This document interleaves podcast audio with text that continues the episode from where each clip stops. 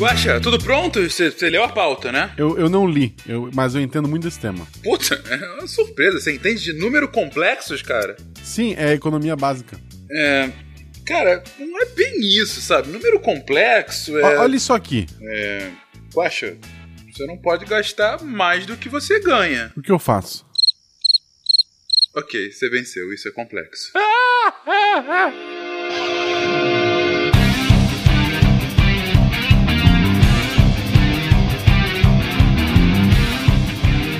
pessoas, aqui Verano Alto Fencas, diretamente de São Paulo.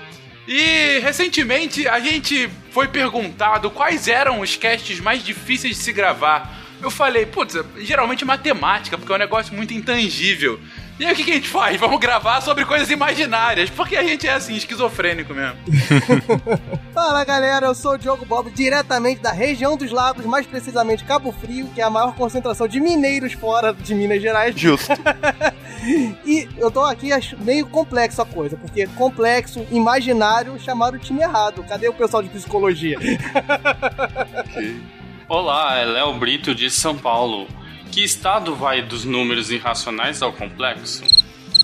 Piauí. Nossa! Boa. Olha aí, buf, a minha cabeça explodiu. Boa noite, queridos e amados ouvintes do SciCast. Eu sou o Felipe Queiroz de Além Paraíba e eu já desisti de discutir com os números complexos, porque eles sempre têm um argumento. Essa só a gente entendeu.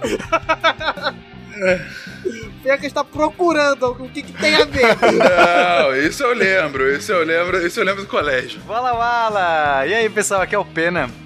E nós vamos descobrir hoje quantas sessões de terapia são necessárias para resolver os números complexos. Mas essa piadinha já fizeram antes, mais ou menos, então perdeu a graça. Poxa, já, já cheguei Tá. estragando a história do Pena. Não, não estragou, não, não tinha graça antes já. Então eu vou embora, vou levar minha bola e não jogo mais. E diretamente de algum episódio perdido de carga pesada que é Marcelo Guaxinim passou de três dígitos pra minha complexa. Boa! Você está ouvindo o SciCast, porque a ciência tem que ser divertida.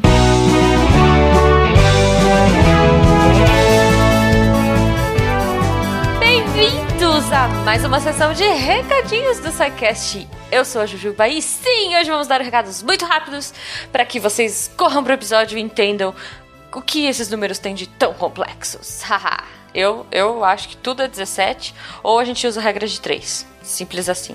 Então, enfim, vamos, vamos, vamos ouvir aí o episódio e entender o que, que essa galera tem para falar. Mas antes, rapidinho, se você quer entrar em contato com a gente, mandar a sua mensagem, aquela coisa mais fala que eu te escuto, manda um e-mail pra gente no contato arroba.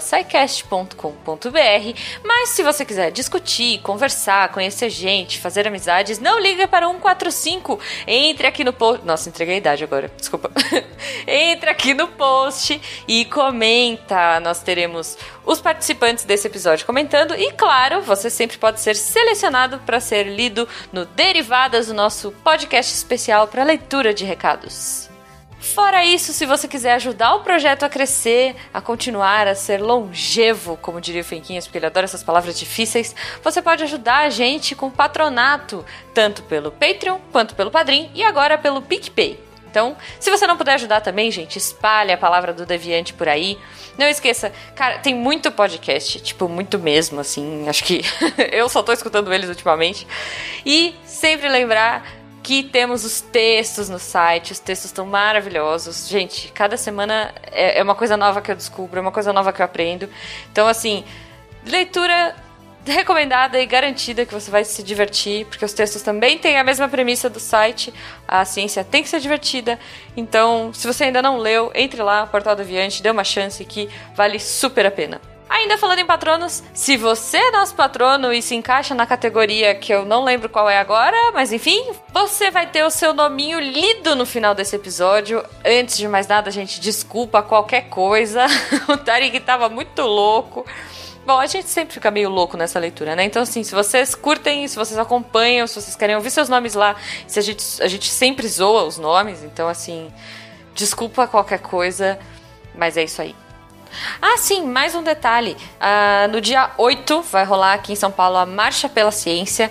Então estaremos lá na Avenida Paulista porque a ciência ela é muito importante e além de ser divertida, gente, ela tem que ser valorizada e a gente tem que ter incentivo. Então, se você estiver por São Paulo, Avenida Paulista, no dia 8 do 7, estaremos lá. Eu não sei o horário certo, mas enfim, acompanhem aí nas redes sociais e nos vemos na Paulista no dia 8. Aproveitando, eu acho que números e resultados mais complexos que a gente teve nessa Copa é difícil.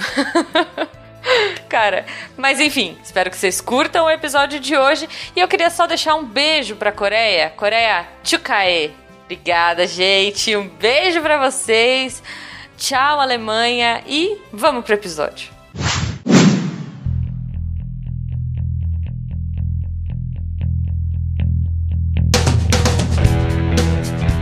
Quando o cubo e coisas juntas são iguais a um número discreto, encontre outros dois números diferentes em um presente.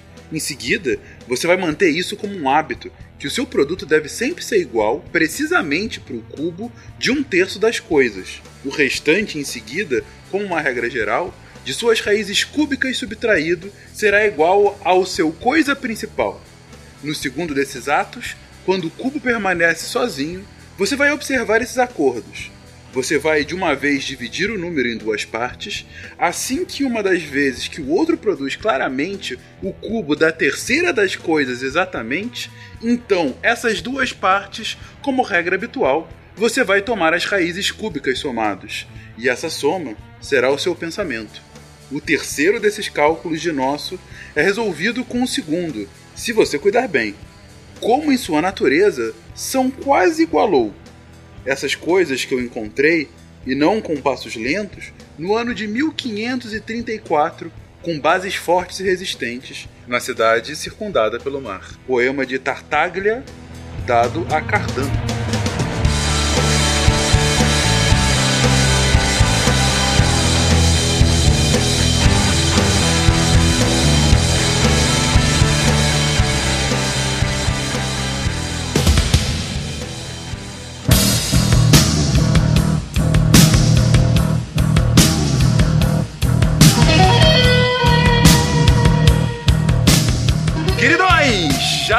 Começamos com um texto absolutamente incompreensível. Esse cast vai longe. Mas vamos lá. Desafio pros ouvintes é formular o que o, o, que o Tartaglia escreveu pro Cardan.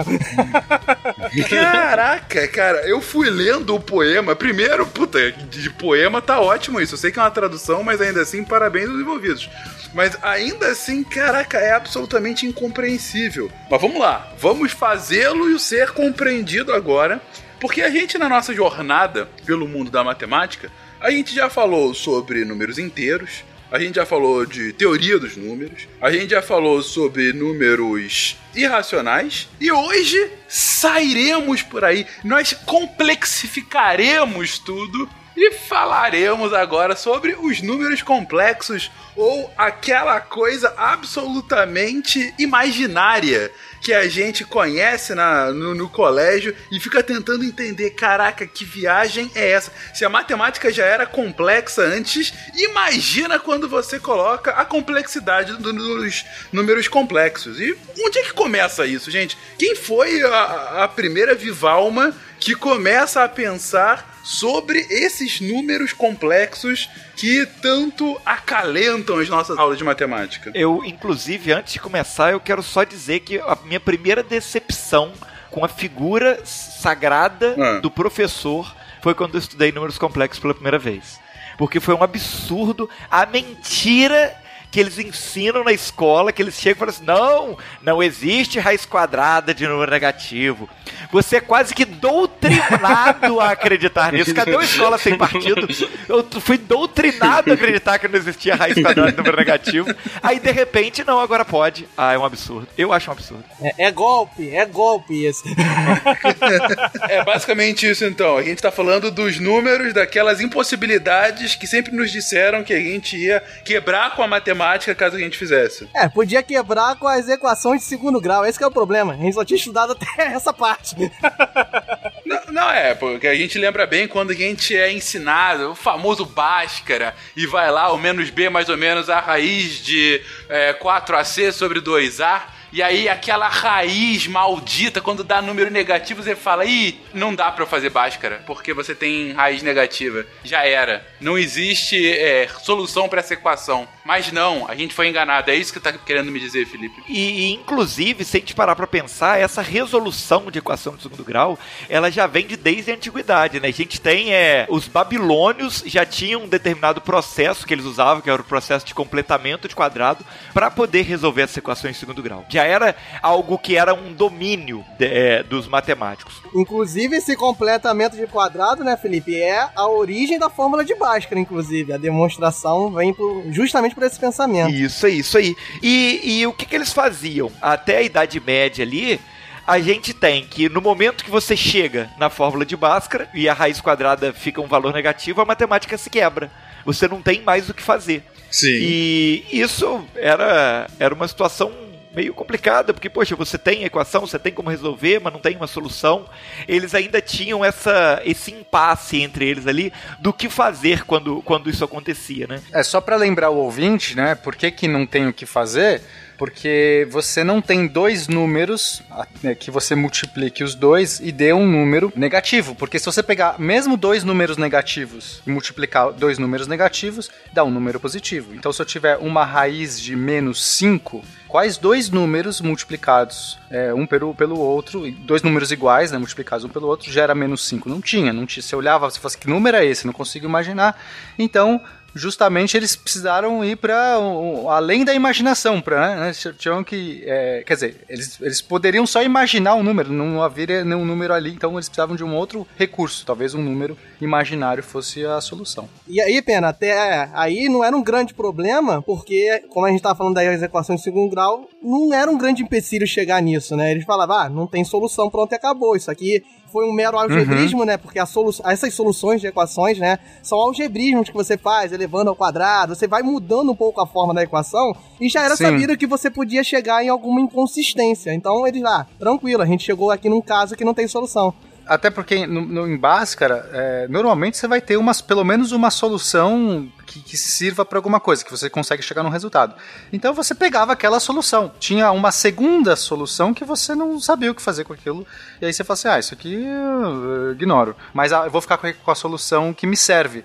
Porque basicamente você vai usar isso para resolver algum problema da sua vida, né? A não ser que você fique lá no, que você não tenha Netflix e resolva ficar na sua casa fazendo, resolvendo tudo isso por nada. Passar algumas décadas tentando encontrar a solução de um problema matemático. Ah, tá. Exatamente. A não ser que você esteja com esse desafio aí em voga, você vai tentar usar isso para resolver algum problema da sua vida. E aí, uma dessas soluções, a solução real, a solução que, que sai ali um número de verdade, é a que te serve, né, no geral. A outra ali sai dessa. É como se você estivesse usando um algoritmo, um, uma, uma máquina, uma maquinaria. O resultado delas pode ser várias coisas. Uma delas se serve o que você precisa. As outras coisas todas são espúrias, são bobagens. É só faz parte do traquejo matemático. É, só ressaltar que quando, quando o Pena cita a questão de, um, de uma solução ser possível, outra não, ele está querendo dizer em equações diferentes, porque quando a gente tem uma equação específica de segundo grau, que uma das raízes é negativa, a outra também vai ser.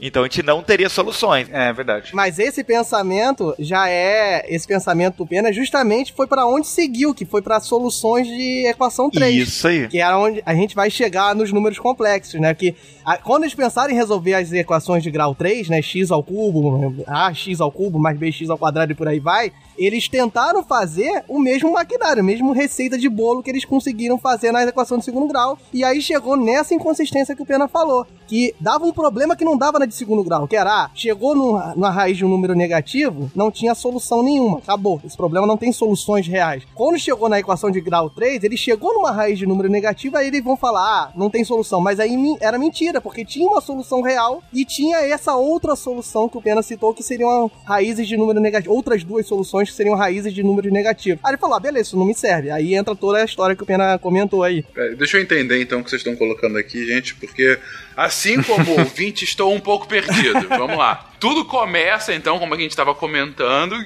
dessa impossibilidade ah, de se ter soluções quando você chega a um ponto em que você tem uma raiz de número negativo, porque, como tia Cocota nos ensinou, nenhum número multiplicado por ele mesmo poderia dar um número negativo. Isso é impossível matematicamente. Isso. Beleza. E aí vocês estão comentando mais. Pra, pro dia a dia do cidadão comum, ok, não tem solução, vida que segue. Agora, pro matemático que fica 20 anos querendo resolver o mesmo problema, você tem que conseguir, você tenta, tenta já dar o seu jeitinho, você faz a sua malandragem para aquilo poder ser resolvido. E o que o Diogo trouxe agora é que, ok, para uma equação de segundo grau, isso não é possível, porque você tem, em teoria, uma ou duas soluções, né? Lembrando, a equação de segundo grau, você pode ter uma ou duas pontos em que a parábola cruza reta, né? Ou seja, dois zeros, enfim, tem duas soluções, mas uma equação de terceiro grau, não um x ao quadrado, mas um x ao cubo, poderia encaixar isso porque você ainda teria uma terceira solução possível. Perfeito. Você pode ter uma solução real e outras duas, imagina, outras duas que não, não, não, não servem, que são desse, cai nesse caso da raiz negativa. Que cai nesse caso. Então você fica só, Beleza. você pega só aquela que te interessa nesse caso, né? Se você essas duas não sei o que interessa, faz, eu beleza. fico com a que me interessa. Ou seja, se você não é o matemático que fica 20 anos resolvendo, você pega só a que te É, interessa. na cidade de segundo grau, se você tem uma que cai nesse caso, a outra também cai nesse caso. Então, é, as duas soluções vão ficar imaginárias, né? Vão, vão ter esse problema, ou nenhuma vai ter esse problema, né, né, na de segundo grau. Mas em terceiro grau você já teria essa opção de ter três ali, né? Você escolhe uma que te agrada e dispensa as outras duas. Pra gente não perder o nosso ouvinte das miçangas, vamos só deixar claro aqui algumas definições que a gente não, não citou, a gente só tá falando. Quando a gente tá falando de grau, gente, de, de equação de, de segundo grau, terceiro grau, a gente tá falando da potência ali do x, naquela sequência de, de 5x ao quadrado menos 4x mais tantos x ao cubo mais não sei o que x à quinta. Essa maior potência, ela representa o grau.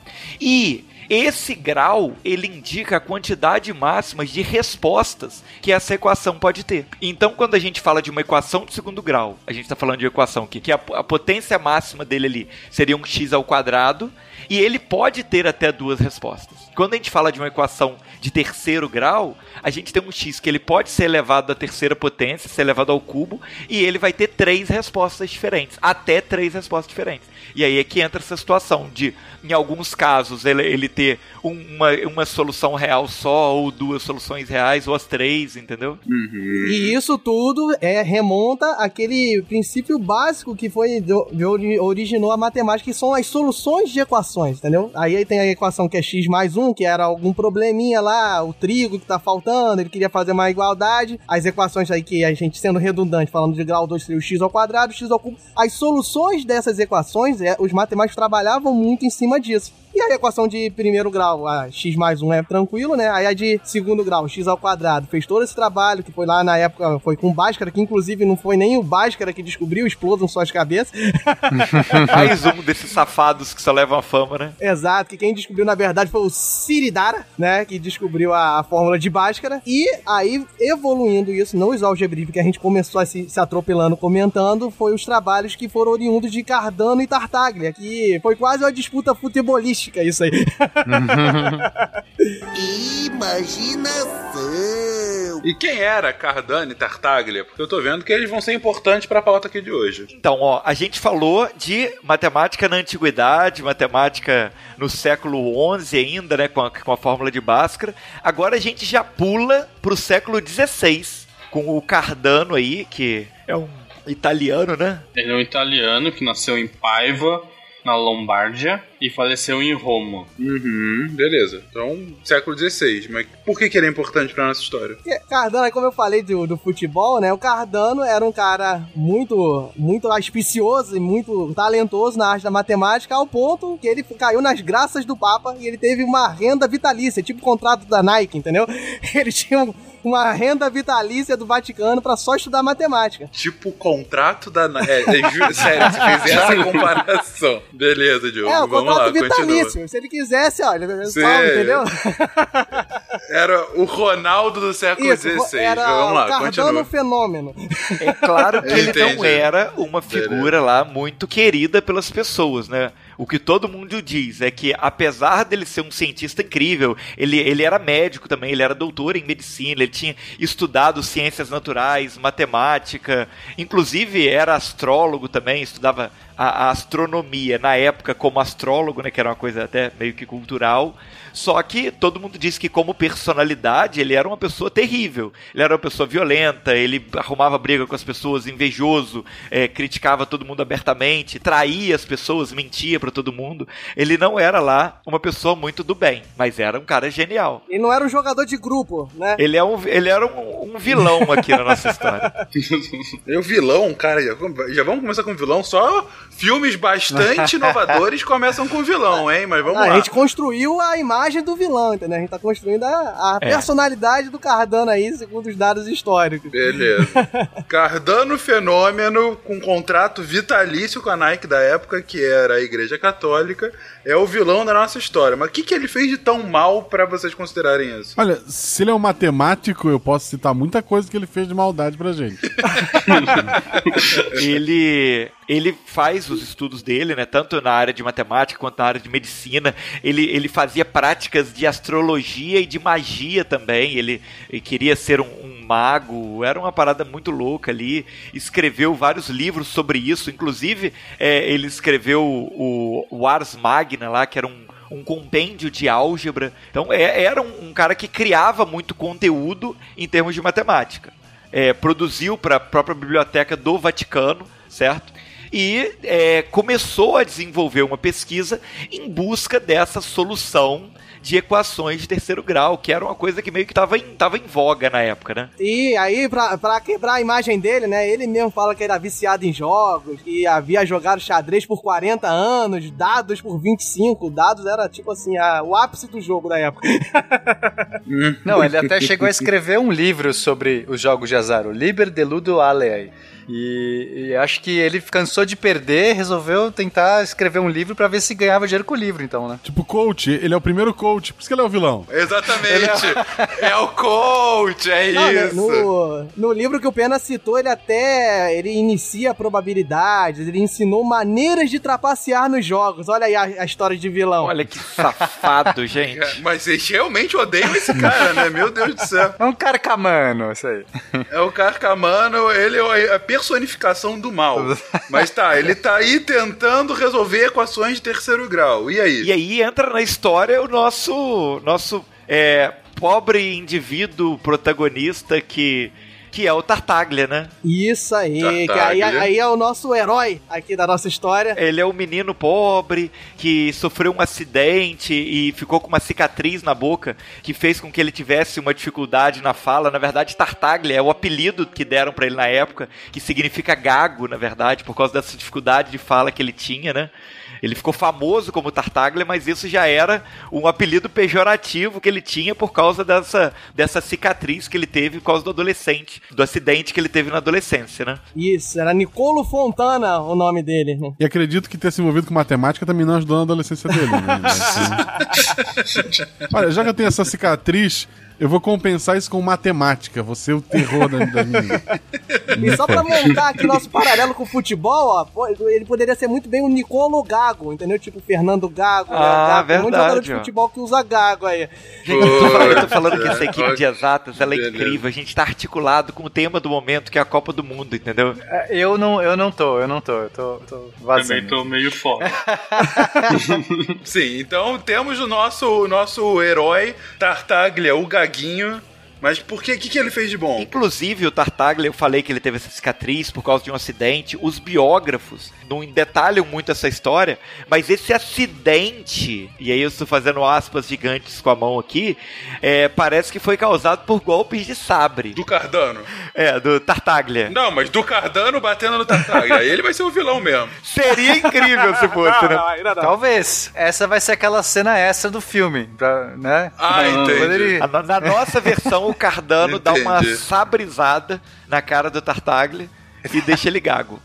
Quando eu era pequeno, era tipo. Quando era o Harry Potter, assim, sabe? O cara tentou matar ele, só conseguiu dar um corte assim, Aí, ó, entendeu? nós estamos agradando todos os fãs. Cardano Voldemort. Que é isso? A cicatriz era em forma de raio. Põe, põe no, põe no, põe no pai. Não, e foi na época da invasão do rei Luís XII na Brecha, né? Então já tem aí todo um, um teor aí de déspotas invadindo, ele tentando defender a própria família, tá vendo só? Ele tomou uma espadada na boca e a biografia diz que cortou a mandíbula e o palato. Aí, ó, pro pessoal de Nossa. biologia. Mas o que, que ele fez de bom? Ele era gago. E que mais? Ele falou: vocês vão me tornar um matemático famoso ou querem que eu leia a minha Na teoria? verdade, ele falou: vou, vou, vou, vou, vou, vou, vou e assustou, vocês. né? Tá bom. Mas uh, onde que ele é o nosso herói, além de receber uma sabrizada na cara? O Tartaglia, ele, ele foi um autodidata, né? Ele, ele estudou sozinho, até porque o pai dele faleceu também quando ele era novo. Ele era um carteiro e morreu assassinado enquanto entregava uma carta, entendeu? Era tudo muito louco. E ele tinha muito talento para matemática, acabou conseguindo um patrono, né? Para levá-lo para Pádua para poder estudar. E digamos que ele também era uma pessoa que ele tinha uma opinião muito forte com relação às próprias capacidades dele. Ele era bom, ele tinha consciência que ele era bom. E ele acabou adquirindo aí uma reputação como um grande matemático, participando de vários debates, escrevendo vários tratados sobre aritmética aí durante o século XVI. Ele só conseguiu isso porque ele tinha um patrono, é isso mesmo? Olha aí. Links no post, gente. Tá tudo aqui no post. Um beijo pra vocês. Sempre lembrando. Tem PicPay, tem, tem Padrim. Catim! Vamos lá, continua. Não, mas é, é interessante pensar, porque nessa época, século XVI, a gente tem a ascensão de uma burguesia comerciante, principalmente na Itália, né? Então a gente tem muito esse mecenato, né? A gente tem uma nova aristocracia que não sabe direito como gastar dinheiro, né? Aquela coisa, e aí os caras ficam patrocinando. Esse negócio, ideia de patrono, mecenas, vem justamente dessa época de você ter. Quer dizer, não que foi iniciou nessa época, mas a gente vai ter muito disso acontecendo na Itália, principalmente. Então eu acho que ele vai conseguir. O garoto pobre que era estudioso, pô, aí chega lá o Ludovico Balbissônio.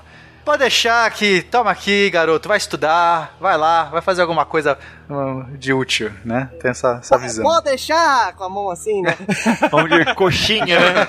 Sempre. Só se falam com um monte de coxinha. Não, e outra coisa que é interessante é que nessa época a gente já teve outros sidecasts de matemática falando sobre as histórias dos matemáticos, né? Era muito comum esses debates, esses desafios entre os matemáticos, né? Que, assim, é uma forma de você é, expandir o conhecimento e talvez consolidar, era duvidando do outro, entendeu? Desafiando o outro a resolver e mostrar que você era mais sinistro, né? Naquela época tinha essa disputa, era muito comum. Mas por que, que tinha essa disputa, Diogo Bob? Por- Ah, agora ferrou. Ah, verdade, faz todo sentido. Porque não tinha Netflix. Se as pessoas tivessem Netflix ou um, um videogamezinho online, LOLzinho, né? Com LOLzinho você já se resolver. um LOLzinho, isso, um LOLzinho. É, é, era um evento da cidade, né? Ih, vamos ver os matemáticos fazendo uma disputa, tipo, disputa de rap, era disputa de soluções de Olha que equação. bonito isso, gente. Olha que coisa linda, né? Imagino que deve ser Isso. tão emocionante quanto. De repente, podia ser no Brasil, né? Uma disputa de repente, os dois companheiros. Eu acho que, cê- eu acho que, é, que é uma parada tão emocionante quanto Copa do Mundo, inclusive. Beleza. E aí o Tartaglia foi ganhando notoriedade nesses debates, entendeu? Nesses duelos, assim, como um matemático muito aus- auspicioso e muito talentoso. Aí tem vários, a gente tem é, Tartaglia e Fiore, Tartaglia e Ferrari. Ferrari. É, É tipo luta de boxe, na real. Tartaglia e Fiore. Aí vai aos O- dois. O Ferrari, ele é tipo o sub-boss, entendeu? A gente vai ver aqui na frente que ele era tipo o assistente do Cardano. Ele foi enfrentar o, ele foi enfrentar Ah, o Tartaglia entendi. pra poder pre- ver se ele, ele mesmo já derrotava o Tartaglia antes do Tartaglia enfrentar o Cardano, entendeu? Era uma coisa meio assim. Exatamente. O Fiore foi o primeiro desafio dele. A, a disputa entre eles foi na igreja de Santa Maria del Giardino. A disputa entre Tartaglia e Ferrari. tá Gente, desculpa, mas eu, eu, eu- eu quero tentar entender. Como é que era essa disputa? Pelo amor de Deus. No caso do Ferrari, por exemplo, foi proposto 62 problemas para que eles é, discutissem, cada um propunha para o outro, entendeu? Cada um deles propôs 62 problemas para o outro para que o outro resolvesse. É tipo isso, entendeu? Tipo um passo repassa sem torta. Isso, é exatamente. Pede ajuda para os universitários, é isso aí. Universitários. A galera da frente tá assistindo, tem a ajuda das placas. Ah, o que, que vocês acham que dá? Entendeu? Isso, É vai, vai pra torcida. e aí no final tem a prova final, né? Aquela prova que, que vale 300 pontos e que tanto faz quem respondeu o maior número de perguntas, quem ganha a prova final ganha, ganha tudo. Vocês já perceberam que o passa-repassa era sempre assim, né? Tanto fazia Sempre as assim. perguntas, no final quem ganhava a prova ganhava. Isso. A última vale vale 100 pontos. Cada pergunta vale um. Imaginação. Já que a gente tá falando disso, uma vez eu assisti um, um programa da Xuxa, eu não lembro. Abre seu coração. Não lembro quando foi isso. Mas, gente, eu fiquei tão revoltado que era o seguinte: vocês, vocês matemáticos vão, vão entender na hora, mas mesmo que não for matemático, é tão óbvio. Era assim, a primeira prova era, sei lá, uma brincadeira da Xuxa lá. Então tinha duas duplas, é, uma dupla contra outra dupla. A primeira prova, a pessoa valia é, um ponto. Aí, não, uma dupla lá ganhou. Aí a segunda prova valia dois pontos. A terceira prova valia quatro pontos. E a última prova valia oito pontos. Meu Deus. Fiquei tão revoltado. Eu fiquei revoltado no nível, porque mesmo que você ganhasse todas as provas, as- você ia fazer sete pontos e a última valia oito. Quer dizer, isso é potência de dois, né? Tipo, é ridículo. Ai, ai, como fiquei com raio. Quase liguei lá na Xuxa. Falei, Ou seja, o cara que é esperto se poupou, né? Ficou aguardando a última. o cara não precisa fazer nada, ele só precisa ganhar a última. É só isso. O passo a repassa meio que pelo menos fica Pena, mais. senta lá, Pena. Ai, cacete. Mas enfim, era meio que isso. Os caras ficavam lá de pé ali, nos, né, imagino de pé ali, propondo um desafio pro outro, o cara ia lá, resolvia, não sei o quê. Olha só, mas ó, como que. Né, tinha aqui, sei lá. Um homem vende uma safira por 500 ducados, fazendo um lucro de a raiz cúbica de seu capital. Qual é o lucro? Cinco minutos. É bem que isso. Aí a pessoa fazia aquele negócio de disputa de rap. Yeah! Mas tipo, tinha torcida isso? Devia boa. ter, cara, não sei. Devia. Malta não tinha Netflix, não tinha nada pra fazer. Nada, nada. No corner azul! Tartalha! Vamos lá ver um, um matemático gago desafiando um outro matemático? Vamos. A disputa do Tartaga demorava um pouco mais, né? Não, se fosse rap, não, porque o gago, quando canta, ele não gagueja. Será que o Tartaglia não respondia cantando? Pode ser que ele respondia cantando, né, gente? Vai ser um musical, pronto. O nosso filme é um musical. Só pro Fencas e o Guaxinim ficarem mais felizes, né? E os ouvintes também. Olha só, a disputa era desse nível, só que não era assim, molezinha não. Aqui, ó, na disputa entre Tartaglia Ferrari, olha só como é que era a questão. É, é o seguinte. Dois números tais que quando eles são adicionados em conjunto, eles fazem tanto quanto o cubo do menor agregado ao produto de sua tripla com o quadrado da maior. E a segunda equação é o cubo da maior adicionado aos seus tempos triplos, o quadrado da menor torna mais 64 do que a soma destes dois números. Divide 8 em duas partes de tal modo que seu produto multiplicado pela sua diferença trata de tanto quanto possível provando tudo. Aí, ouvinte, valendo, hein? Quem acertar isso aí, ganha. De qualquer forma, gente, vamos, vamos entender como que isso tudo aconteceu, né? Como que ele foi é, desafiado para esses três duelos aí, o do Fiore, do Ferrari e do Cardano. É, isso começa porque naquele período ali do início do século XVI, é, tá a corrida pela resolução da equação cúbica. Todo mundo está tentando encontrar uma maneira de resolver a equação de grau 3. E um matemático italiano que chamava Scipione del Ferro, del Ferro ele encontrou uma forma de resolver essas equações, só que ele morreu sem publicar a descoberta dele. tipo Fermat, tipo Fermat, pra É. galera aí, ó. Ele virou e falou assim: ó, eu descobri, mas morreu sem publicar. Só que o aluno dele, esse, o, esse tal desse Fiore, que participou do primeiro, da primeira batalha, é, Antônio Maria Fiore, ele sabia a solução. O Scipione deu a solução para ele. Então ele resolveu usar essa resolução que ele conhecia, porque o Scipione tinha desenvolvido, para poder ganhar fama, né? Ah, eu conheço, eu sei, eu sou a única pessoa que conhece porque o Del Ferro passou para mim a, a informação, o conhecimento disso e tal.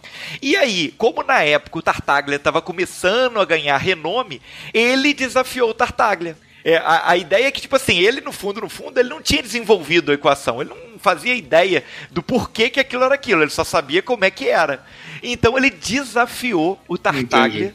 Para poder resolver, para resolver essas equações de terceiro grau. Falou assim, ó, eu sei a solução, eu te desafio a, a solucionar também, ó. Tá aqui a, a equação de terceiro grau. É tipo assim, eu não preciso de 62, eu tenho uma aqui que você não resolve e eu sei a solução. É mais ou menos isso que mandaram pro Tartag. Peraí, de- deixa eu entender então o cenário. Tinha um cara, esse Del Ferro. Esse Del Ferro, ele tinha descoberto o início do nosso cast, né? Sozinho ele descobriu, ele deduziu como solucionar uma equação de grau 3, né? Que tem um x ao cubo. Beleza. Ele deduziu, só que ele nunca havia mostrado a dedução pra todo mundo, ele morreu antes disso. Na nossa história, inclusive, o Fiore pode ter envenenado ele pra poder ficar com conhecimento só pra ele. Na cama, envenenado, já um pouco louco, Com um beijo. o- deu com um beijo. Dando risada, dando risada. dando risada e Del Ferro, quem tinha deduzido originalmente, confuso, não sabendo que havia sido envenenado, ele conta ao seu pupilo ah, Antônio Maria Fiore a solução. Então, nesse momento, no mundo inteiro, só o Fiore sabe a solução. Não sabe como chegar à solução, mas sabe a solução. Só pra melhorar, ele não fala, ele entrega num papel, tipo assim, o papel sagrado, entendeu? Tipo assim, entrega pra ele. O papel sagrado que é lido e queimado depois. Exato. Então o Fiore só tem aquilo na cabeça. E aí o Fiore, canalha que era, desafia o Tartaglia, aquele gago que tava fazendo muito sucesso, falando: Duvido, Eodó, que você saiba como resolver equações de terceiro grau. E esse é o desafio. E isso aí, só que, tipo assim, ele não pergunta generalizando assim. Duvido que você resolva equações de terceiro grau. Ele propõe um desafio que a resolução era a resolução de equação de terceiro grau, certo? Ah, entendi. Entendeu? Ele faz todo esse teatro. Ele, ele faz um teatrinho, mas ah, pra resolver aquela coisa do teatro, ele teria que, na verdade, resolver uma equação de terceiro grau. Porque qual é a sacada? A sacada é que o Tartaglia resolve, humilha o Fiore publicamente, mas ele mesmo também não conta publicamente como que ele fez pra resolver. Enquanto isso, no castelo de Grayskull estava Cardano. Felipe, você tem que é, é, é, enaltecer mais a conquista do, do Tartaglia. Tartaglia vai, sofre com isso, passa noites pensando como seria possível. Vai aquela- aquele corte de videoclipe, né? Exatamente. Amassando papéis e jogando pra trás com raiva, entendeu? Puta, século XVI, gente, ele teve é, é, a peste, ele sobrevive à peste, e quando ele volta à sanidade, ele consegue resolver a equação de terceiro grau. fala, de, de, de, de, de descobrir. Beleza. Então ele resolve, humilha o Fiore, mas ainda não conta como ele fez. É, ele humilha o Fiore. Humilha, humilha. É, aí sobe a música épica, né? Na hora que ele embala a solução e o Fiore diz que tá certo. Cara, esse filme seria muito merda. Ninguém veria esse filme, mas tudo bem. Mas Continuemos. Mas vai melhorar quando chegar o vilão. O vilão a gente só montou ele. É que esse é o sub-boss, sacou? Ele é o assistente. É isso, eu sou B-Boy. Baixa o som, né? Do, do- da, da Tá bom. música épica de Vitória Aham. e já corta pra, pra, pro quarto Aham. do Cardano, onde ele tá lá escrevendo lá o livro dele, né? Que ele tava escrevendo um livro sobre álgebra aritmética e tal. E de repente corre alguém pro lado dele contando: ó, o Tartaglia, ele descobriu como resolver equações de terceiro grau. Ele fala, mas isso é impossível.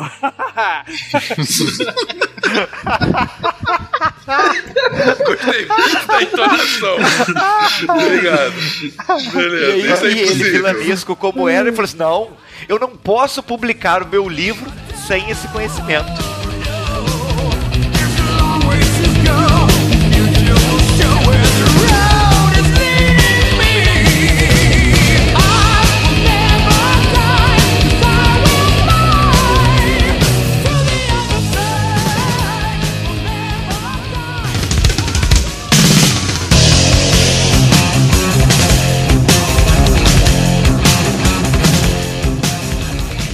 Começa a, a ir atrás do Tartaglia, pedindo pro Tartaglia explicar pra ele, passar pra ele a resolução da equação de segundo grau de uma maneira geral, pra que ele colocasse a fórmula no livro dele. Ele tenta corromper o nosso herói.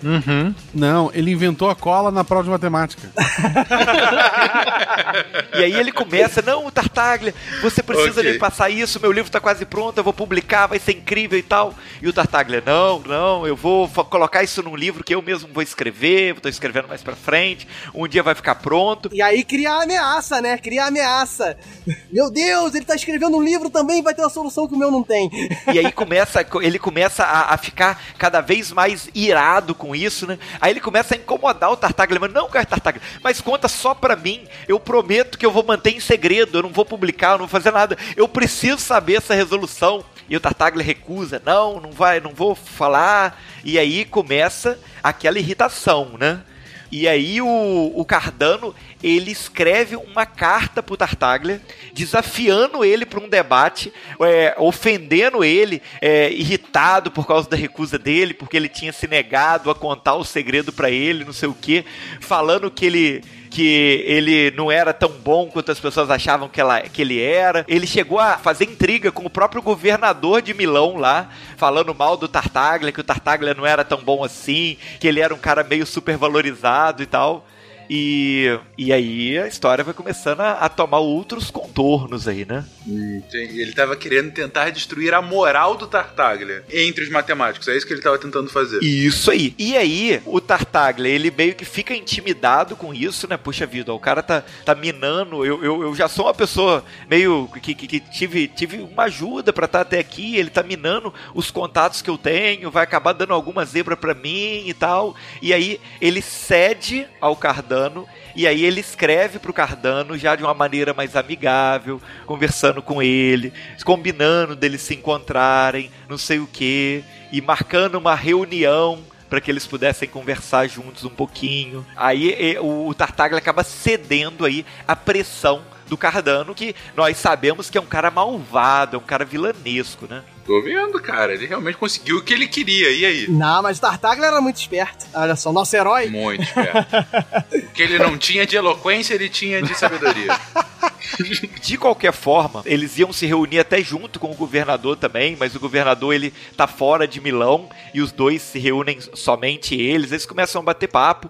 O Cardano vai conduzindo a história, a, a conversa ali, pro tema ser as equações cúbicas, né? Ah, mas é isso. Então, pois é, você tá conseguindo, né? Que coisa incrível. Parabéns para você. Ele foi articuladamente ali manipulando, persuadindo o Tartaglia para que ele contasse o método dele para ele. A trilha nessa hora são violinos, tá? Eles estão sentados numa mesa com vinhos, entendeu? Uhum, e aí entendi, o Tartaglia finalmente cede a persuasão do Cardano. Meio embriagado assim, né? Já vem no meio turvo assim. tá bom, eu vou contar para você. E é, é muito interessante porque o Cardano convence ele da seguinte maneira: o Cardano convence ele jurando, jurando, dando a palavra de homem dele que ele jamais ia revelar a resolução e que ele só iria anotar essa resolução, inclusive codificada para nenhum dos estudantes dele, para ninguém descobrir a realidade, para que na morte dele, caso alguma coisa acontecesse, é, a, essa, essa resolução não fosse perdida, assim como aconteceu lá atrás com o Del Ferro. Ele meio que usa isso como argumento, entendeu? Ó, eu nunca vou contar para ninguém, vai ficar guardadinho aqui para caso alguma coisa acontecer, a gente não perder a sua sabedoria, entendeu? Ele faz uma coisa meio assim. Ok, entendi. E aí o Tartaglia conta tudo. E aí o Tartaglia, para poder passar a, a, a fórmula pro Cardano, ele escreve o poema que você leu na, na introdução do cast. Olha que incrível.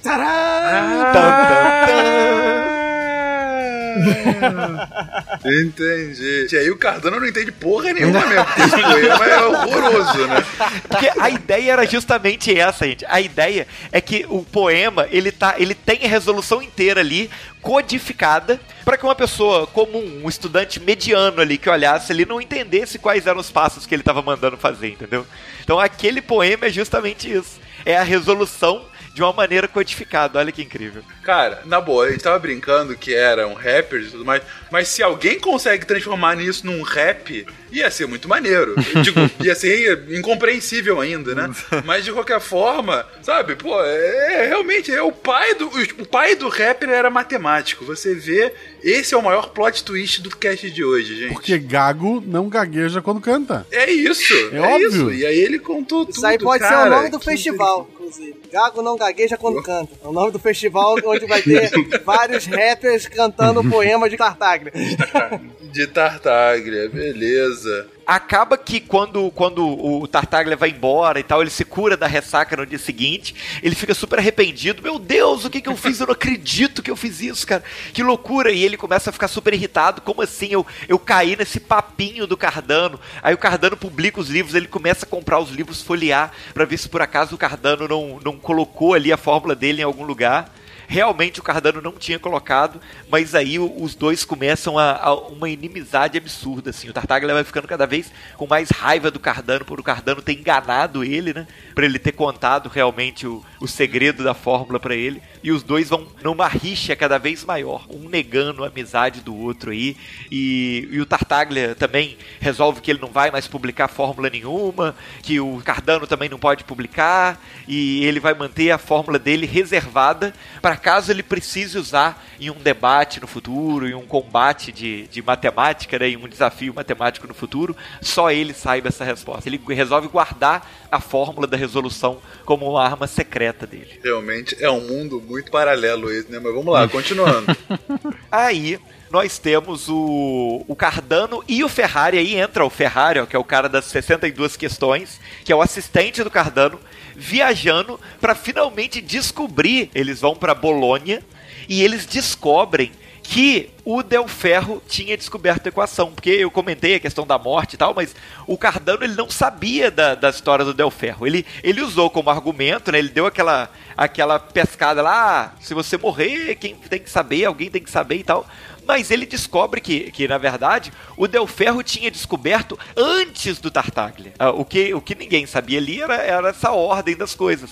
Então ele percebeu o seguinte o Del Ferro descobriu a resolução antes do Tartaglia. Eu dei a minha palavra pro Tartaglia que eu não publicaria a resolução dele mas nada me impede que eu publique a resolução do Del Ferro. Que canalha. É, é aquela cena do vilão chegando na caverna e encontrando os papéis do Del Ferro, entendeu? Sim, sim. E dando uma risada maquiavélica no final, né? Consegui! e aí ele faz isso, ele usa, ele usa as fórmulas do Del Ferro para poder resolver. Ele publica isso no próximo livro dele. Nesse livro, inclusive, tendo as soluções não só das equações cúbicas, mas até das equações quárticas, das equações de quarto grau. E aí ele aprimora essa, esse desenvolvimento do Del Ferro, é claro, usando as técnicas desenvolvidas pelo Tartaglia. Então, na, na publicação dele, é a resolução do Del Ferro, mas é com os passos que o Tartaglia tinha feito a mais, entendeu? Com os comentários do Tartaglia. Não, o, me o melhor é o nome do livro, né? que o, o, livro chama Artes Magnae Sive de Regulis Algebraicis Liber Unus, que traduzindo seria a arte magnífica, a arte grandiosa ou sobre as regras algébricas, livro 1 das regras algébricas que ficou mais conhecido como Ars Magna. E é assim, né, com toda essa pompa, assim, que ele resolve divulgar, não, essa aqui é grande arte, isso aqui é, é a grande resolução. Só que ele, de fato, só copiou dos outros, né? É, e, e o Tartaglia, quando ele descobre isso, aí ele enlouquece. Aí, não, absurdo, não sei o quê. Ele quebrou a palavra dele, virou uma questão de ódio pessoal mesmo do Tartaglia pelo Cardano. Aí sim, o Tartaglia finalmente escreve o livro dele, no ano seguinte lá. Ele, ele só tinha protelado, né? Ele nunca tinha escrito o tal material que ele ia escrever. Ele escreve, ele publica a, a resolução dele, ele publica novos problemas e no livro ele, ele coloca explicitamente, abertamente, que o Cardano é um safado, que o Cardano tinha roubado as ideias dele, insulta pessoalmente o Cardano no próprio livro dele. Que beleza, hein? Eu, é, agora vamos combinar também, né? Eu sei que vocês estão pintando aqui o Tartaglia como nosso herói e tudo mais. Mas o cara tava lá folgado, não queria publicar porcaria nenhuma, tava só na boa, né? O cara vai, vai jantar lá com Tartaglia, fica bêbado porque não consegue se controlar e conta tudo pra ele também. O cara foi, no mínimo, no mínimo, foi, foi juvenil. Foi, foi juvenil foi. nessa situação. E aí agora fica de bigaroteou e agora fica de birra e ainda escreve um livro falando mal do cara. Pois é. Pô, Mas, pô, se o herói não for juvenil, não tem história, pô. Ah, é verdade, verdade. Bom ponto, bom ponto, Diogo. E aí nessa, o Ferrari, que era o, o Minion dele, toma as dores dele, manda uma carta pro Tartaglia, criticando ele, repreendendo ele pelo que ele escreveu no livro e desafiando ele pro duelo deles, né? Pro debate deles. Você insultou meu mestre! Vai pagar por isso! Cara, mas é, é muito mundo paralelo mesmo. O duelo não é assim com o sabre ou coisa assim. não, é tipo o mundo de Pokémon, o Yu-Gi-Oh!, sabe? O duelo, vou tirar meu deck aqui pra te derrotar, entendeu? Imaginação. Meu Deus, mas beleza, tá divertido, tá divertido. Aí tem o duelo. É, a ideia do Tartaglia, ele não queria aceitar a- o desafio com o Ferrari, porque o Ferrari, ele era tipo o, o Minion do Cardano, ele era um aluno do Cardano. Pra, pro Tartaglia, é, não fazia diferença. Pra ele era um risco fazer o desafio com o Ferrari. Porque se ele ganhasse do Ferrari, ele não tava fazendo mais que a obrigação dele. Ele era um matemático famoso. É tipo o Brasil perder pro Haiti no amistoso. Basicamente É mais ou menos isso. Entendi. E se ele ganhasse, não ia fazer diferença. Se ele perdesse, ia ser uma desonra muito grande. Ele queria realmente era desafiar o Cardano. A ideia dele era desafiar o Cardano. Não, porque o Cardano saiu como o maior matemático, né? Porque depois que ele publica esse livro, aí a fama dele correu o mundo. E ele ficou com essa pompa toda, só que ele não era um grande matemático. Ele, ele era medíocre nesse sentido, ele só tinha roubado aí dos outros. Ele tinha dinheiro pra viajar e pegar papel de defunto. E aí ele acaba fazendo o desafio ao Ferrari, né? Aceitando o desafio do Ferrari, mas na, na resposta dele, tentando convencer o próprio Cardano a debater junto com ele também, entendeu? A ideia dele era essa, só que o Cardano, é claro, espertamente recusou, falou assim, não, não, não tem intenção de fazer um debate público, é, eu sou superior mesmo, é isso aí, se você quiser você debate com o meu pupilo. É tipo o Anthony Hopkins falando isso, entendeu? Numa mesa, vira assim pra cara dele: Não, não vou disputar com você. Seu verme. O desafio começa, né? Não, não, é Galvão Bueno. Começa o desafio. Bem, amigos Entrou em da campo. Itália. De um lado temos Tartaglia, o, o herói caído, o gago mais amado da região de Pada. De outro, temos o nossa surpresa, Ferrari, que está aqui tomando as dores de Cardano. Ferrari o desafiante. Será que teremos surpresa? Arnaldo, pode isso, Arnaldo? Pode um debate desse, Arnaldo? A, a Fe- a Ferrari, muito tempo atrás, era a favorita, né? Mas pô, tem perdido muita força nos É últimos Fer- Mas Mas, então. Ferrari tem a arte. ó, tá ouvindo, Fencas? Tá ouvindo, Fencas? Ferrari vem, Tô com, ouvindo, vem ouvindo. com as táticas aí de Cardano Fenômeno. Então parece muito aí que vai vir pra um jogo ofensivo e não tem nada a perder. Voltando aí pra, pra cabine. Haja coração, amigos. E realmente, num plot twist incrível da nossa história, o que acontece é que quando o duelo começa em Milão, o Ferrari realmente samba na cara da sociedade. Olha o que ele fez! Olha o que ele fez! O menino tinha alegria nos dedos. E ele resolve todas as equações cúbicas, todas as equações quárticas, todas as propostas que o Tartaglia faz no primeiro dia de desafio deles. O Tartaglia percebe que essa briga ia acabar dando, ficando muito feia pra ele, porque ele, ele achou que ia ser muito fácil derrotar ali o Ferrari, o menino novato e tal, não sei o que. E ele vai embora de Milão, ele foge durante a noite, deixando a luta inacabada e a vitória moral para o Ferrari. O cara fugiu, foi WO mesmo? Foi, foi tipo o Brasil saindo no intervalo. Ia ser só 5x0. Sim, 5x0, exatamente.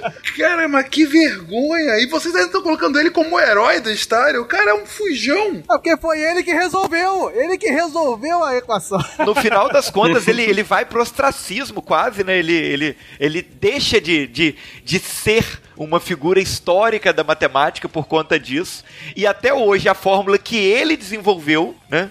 É chamada de fórmula de Cardano, porque ele, ele nunca, nunca venceu esse, de- esse debate, essa, esse combate, nunca teve oportunidade de disputar contra o Cardano. Entra aquela frase, mas a vida, meu cara, a vida não é um faz de conta. Mas É isso? A, conclusão da história dos dois é essa? Não tem uma reviravolta épica no final? A gente pode instituir aqui o SciCast agora chamar de Fórmula de Tartaglia. Que merda de história, gente! Porra! sério. Eu tô esperando agora quando ele invade o castelo do Cardano com um sabre e bate na boca dele, deixando ele gago também, alguma coisa assim. Meu Deus do céu. Então o Cardano venceu, é É, isso? imagina a decepção da Faber-Castell, que pagou pra ter lá os lápis com tabuada atrás na, na, na hora da disputa, e não teve nenhuma visualização, porque não teve o. É, o exatamente. conflito. Ele foge no segundo Não dia, é teve, verdade. exatamente, foi embora. Meu Deus, cara, que bosta. Então, fórmula de Cardano, porque a mensagem do final da história que o He-Man vai dar pra gente é, é, viajem muito, roubem a fórmula dos mortos e engane seus amiguinhos. Não, não, não, não. É, é o seguinte, se você descobrir uma coisa muito importante, escreva um livro logo, em vez de ficar demorando, em vez de ficar aí indo pra cafezinho, pra tomar vinho na casa dos outros. É essa a, a moral da história. E não aceite um debate com o Minion, com, com o assistente do cara. Se é pra fazer o debate, ou vai e ganha o negócio, né? Não vai fugir na calada da noite. Essa é a Não, a história. verdade é moral que da o. Cardano ele foi um cara muito esperto, porque provavelmente o Ferrari era muito melhor do que ele. Não, com certeza. O Ferrari era o, é o garoto prodígio dele. O garoto prodígio, exatamente. É isso, é isso. É a Cersei chamando montanha. Perfeita analogia. Arregou. Eu peço desculpas ao senhor, à senhora, mas o rapaz arregou. As pessoas choram nas ruas. Tá bom, gente. Então, tudo isso pra gente chegar à fórmula de Cardano, que vocês estão querendo instituir como fórmula de Tartaglia, mas eu voto que não, porque o cara é um arregão. Exatamente. Ele não ficou lá. Se é pra perder, que perca com honra. Então chamemos, chamemos então de fórmula de Ferrari, De Ferrari. que é o real herói dessa O história. verdadeiro vencedor da história toda. O verdadeiro vencedor. E essa fórmula, ela ajuda então a resolver esse problema que é de equação de terceiro grau. Tal qual a fórmula de Bhaskara, que é você substitui ali os valores e você descobre a solução, é um análogo para as soluções de terceiro grau, entendeu? Ah, entendi, entendi. Agora, o que isso tem a ver com números complexos? Não faço ideia. É, exatamente. Chegaremos lá. A gente tá aqui falando de equação de terceiro grau. Onde que entram os complexos nessa história, minha gente? Não, aí entra o seguinte, porque o, a gente não vai comentar aqui, mas a forma, tal qual a fórmula de Bhaskara, que os ouvintes já são mais conhecidos, essa fórmula de Cardano possui radicais ali que são possíveis de ter, entrar em radicais negativos. Só que na equação de grau 3 começou a dar o problema que a gente falou lá no início. Que você conhecia soluções reais de uma equação de grau 3 e durante o processo você encontrava números que em tese não existiriam. E aí você não poderia mais simplesmente ignorar. E volta aquilo. E volta aquela, aquele pensamento de que, ah, isso aí são, são traquinagens. Vamos botar um, um linguajar bem moderno. São traquinagens algébricas aritméticas para chegar no valor, então essas soluções aí são lixo, né? Que nem o Pena falou, são lixo, são descartáveis e a solução real a gente consegue encontrar por aí. Entendi. O ponto aqui principal é esse, então. Que diferentemente de Bhaskara, que simplesmente eu poderia ignorar, porque ou tem ou não tem solução, como essas equações de terceiro grau é, podem ter soluções reais e soluções que não se encaixariam com a nossa lógica de matemática, o matemático não poderia ignorar. Eu, Como assim? É real e não é real ao mesmo tempo? Eu tenho que fazer algum jeito disso caber. Então é aí que começa a, a- busca por achar como eu resolvo uma raiz de número negativo, é isso? Isso é, começaram a tentar analisar essa raiz de número negativo como um, um elemento que seria importante para o mundo da matemática, como um elemento algébrico, um elemento aritmético, que é, inclusive nessa época não tinha nome, era raiz de um número negativo mesmo, e só com o Leonard Euler, né, que tem absurdas contribuições para a matemática, ele é tido como um dos maiores mestres, não só da matemática, mas na matemática ele é costumeiramente chamado como mestre dos mestres, e ele começa a instituir uma nomenclatura dizendo que essa raiz de menos um seria um elemento matemático que seria chamado de i. Uhum. O que, que acontece? Você tinha situações em que se você modelasse aquela, aquela equação, aquela função de terceiro grau, você via que tinha raízes, você via lá, ela corta o eixo, ela faz a, a raiz, ela faz o resultado, só que no meio da conta da resolução dela tinha um valor negativo que impossibilitaria que aquilo tivesse resposta.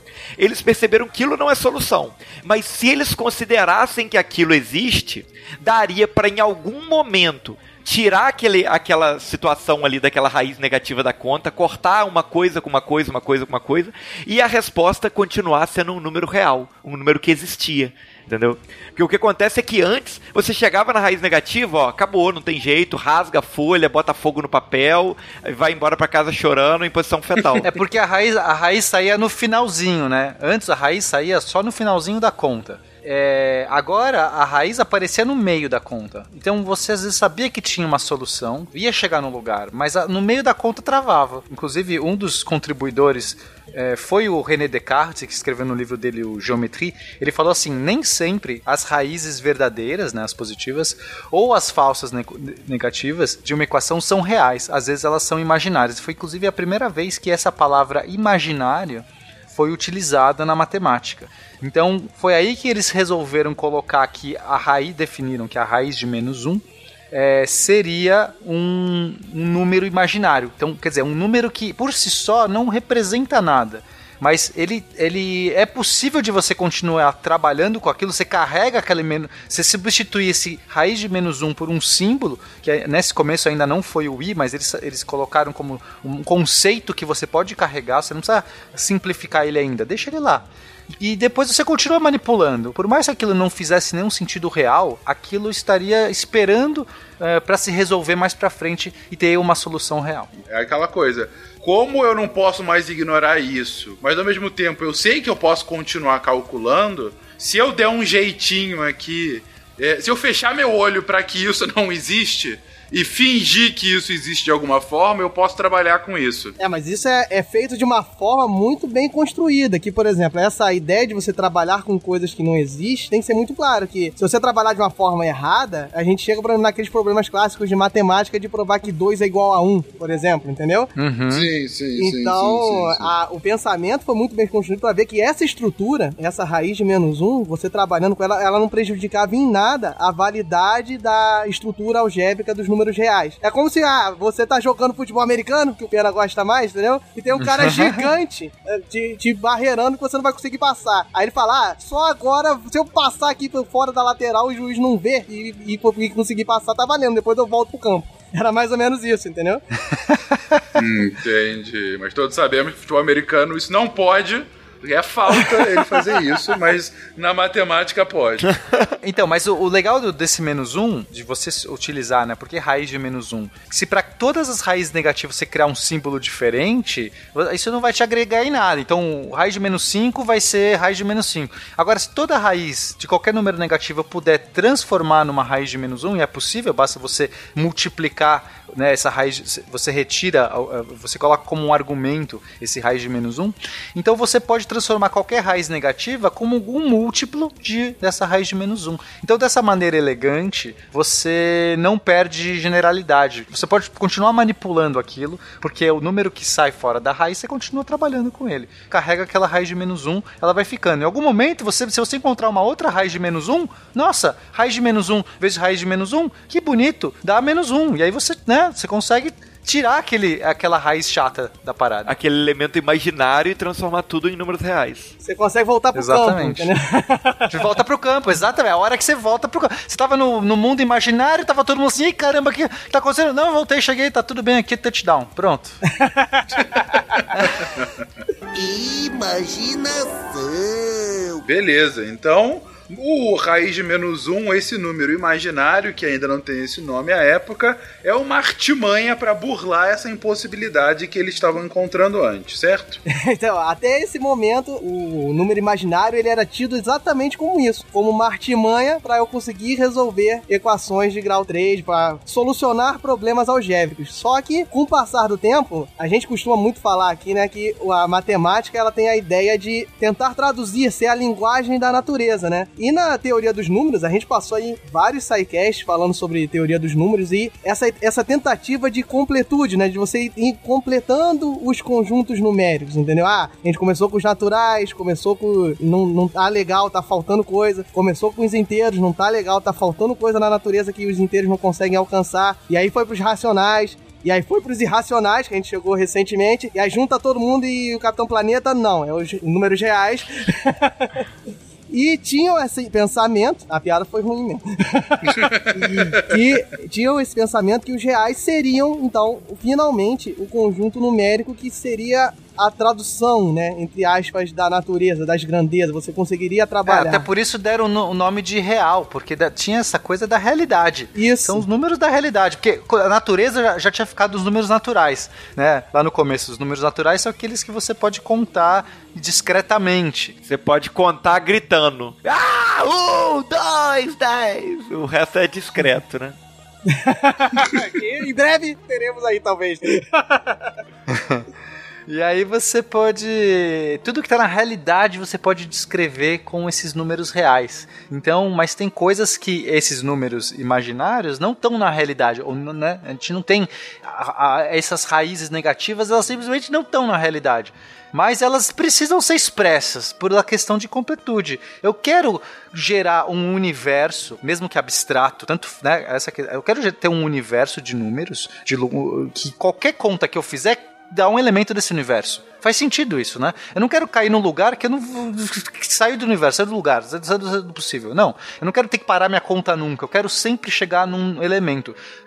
Então o artifício é, eu preciso aumentar o meu universo. Aquele, a realidade não completa, não, não, não, não tem, não propicia todas as minhas respostas. Tem que ir além da realidade. Eu preciso né, usar minha imaginação. Eu preciso para um nível mais complexo da coisa. Aí, ó. E encaixa muito bem no que soou mal pro Fencas, por exemplo. Que o Fencas, que, que você retrucou, Fencas? Falou assim: não, mas todo mundo sabe que no futebol americano não pode sair da lateral. Então o matemático pensou, poxa, a gente Exatamente. tem que criar um- uma completude de uma forma que a gente não saia do campo pra jogar, entendeu? A gente tem que aumentar o nosso campo pra Exato. nunca cair fora do campo, porque tem que todo mundo se sentir mal de sair fora do campo. Pô, pô, ali né, tá de sacanagem, eu vi que você pisou fora. Não, então não tem problema, cara. Vale tudo, vale até arquibancada aqui. A gente vai onde for. Entendi. O ponto é que eles tinham que mudar as regras pra colocar ele também como algo válido. Mudar ou Exatamente. expandir as regras, né? Talvez você olhar de uma forma com que as regras atuais continuam valendo, só que você consiga expandir de uma forma que não estrague tudo.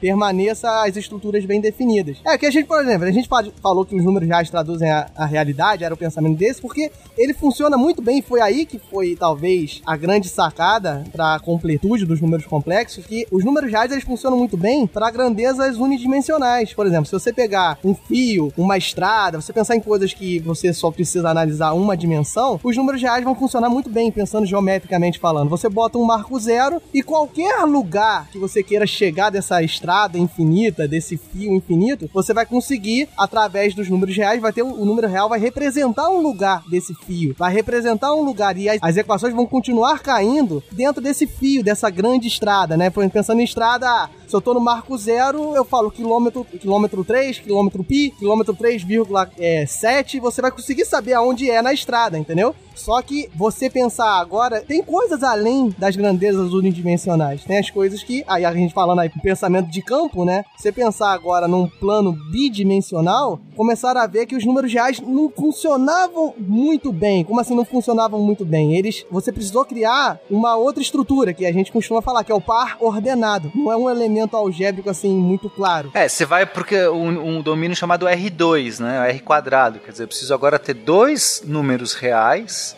para que eu possa expressar qualquer ponto num plano, né? Que eu tenho uma coordenada x, uma coordenada y. Sim. Isso. Mas com Sim, dois, sim, sim, mas com dois desses números eu consigo expressar perfeitamente um plano, sim, certo? com certeza. Só que aí qual era a, a tentativa aí, juntando essa completude, né? Já tinha indícios, né? Porque o que que acontece? Quando você criou essa estrutura dos números complexos, dessa forma, a gente vai conversar, vai conversar um pouco mais disso um pouco mais pra frente, que não é simplesmente colocar o i, tem mais regras pra você fazer isso. Mas você criou aquele plano que o, o Pencas tanto falou, né? Que é o, você vê o argumento, aquele plano de Argan-Gauss, né? Nos números complexos.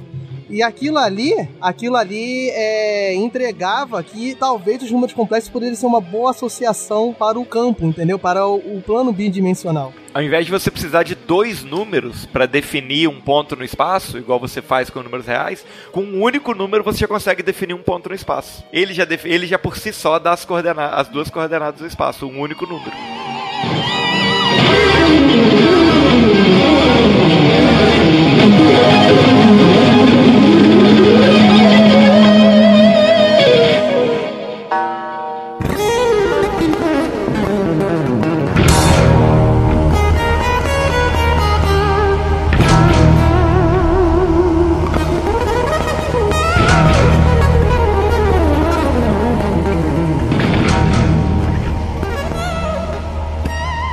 quero perguntar e quero parecer babaca perguntando, mas de qualquer forma. Na prática, tem muita diferença eu colocar um par ordenado e colocar um número complexo? Na diferença, assim, é o que a gente fala, né? Que os números complexos, eles são, a, a gente avançando um pouquinho aqui na teoria, são isomorfos a um par ordenado, né? Então eles é como se fosse assim, não faz diferença. Mas igual naquele cast lá de matrizes, lembra que às vezes fica mais fácil você olhar numa forma diferente o seu, o seu mundo? E às vezes fica mais fácil você construir resultados, você encarar as transformações do plano pensando através da álgebra criada em cima dos números complexos, entendeu? Assim, se você só tá tentando analisar problemas de plano, coisas bidimensionais, é, não muda nada. Mas no momento que você trabalhando alguma equação, alguma coisa que, que faz sentido escolher um dos eixos como o eixo real.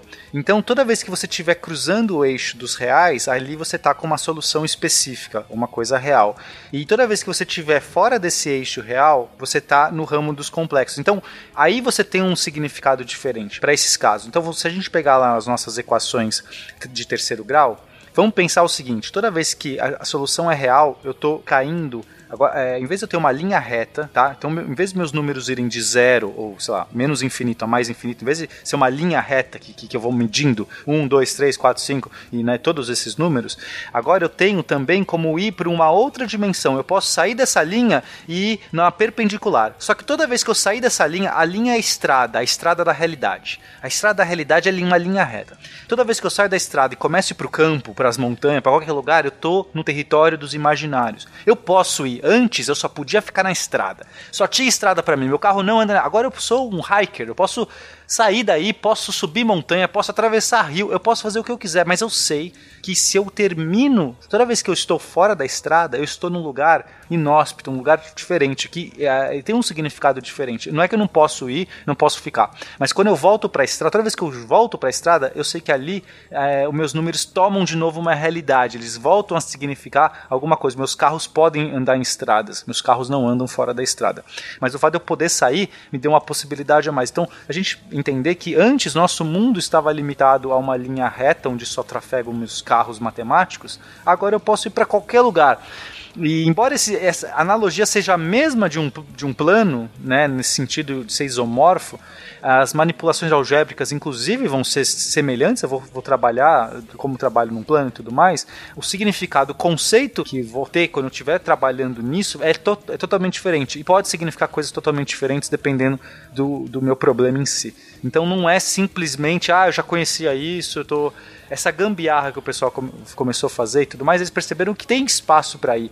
Tem alguns tipos de equação que quando você trabalha dessa maneira, elas, elas começam a representar outras propriedades. Então vou dar um exemplo para ficar mais claro. Se eu pegar uma equação exponencial, então classicamente a gente usa o e, né, como um expoente, a base do expoente. Então e elevado a x, tá, Fencas? Você consegue imaginar essa equação? Então se eu jogar x aí, qualquer número real, eu vou estar tá construindo um gráfico exponencial que vai crescendo, né? Então, e elevado a Sim, 1, aí dá e, e elevado a 2, e quadrado, e, e aí vai subindo esse expoente até que essa, uhum. essa, equação vai, vai crescendo muito rápido, tudo bem? O gráfico sim, disso sim, vai, vai uhum. extrapolando. Se eu jogar um número imaginário nesse expoente, se x não é só agora 1, 2, 3, né, 10, né, se eu jogo agora um x sendo um número imaginário, a resposta que eu tenho é uma oscilação, uma onda. Eu transformo agora soluções que antes eram simplesmente uma exponencial crescendo e vira uma onda. Eu posso escrever um seno e um cosseno juntos, né? Então, seno e cosseno são classicamente aquelas, aquelas formas que vão oscilando, né? Se o pessoal lembra, aquela cobrinha que fica oscilando. Eu posso escrever dessas duas maneiras apenas colocando um e elevado a um, a i, a i, a, a, a i, sei lá, tipo, a um número qualquer e um i, que é o meu número imaginário. Então você vê como não é mais a mesma coisa. Eu consigo, eu consigo ter novos significados. Então o e elevado ao um ix, vai, vamos colocar assim, agora x reais e esse imaginário, ele se torna uma oscilação. E eu posso descrever ondas dessa maneira muito mais facilmente do que ficar trabalhando com seno e cosseno, que é chato ficar trabalhando com seno e cosseno.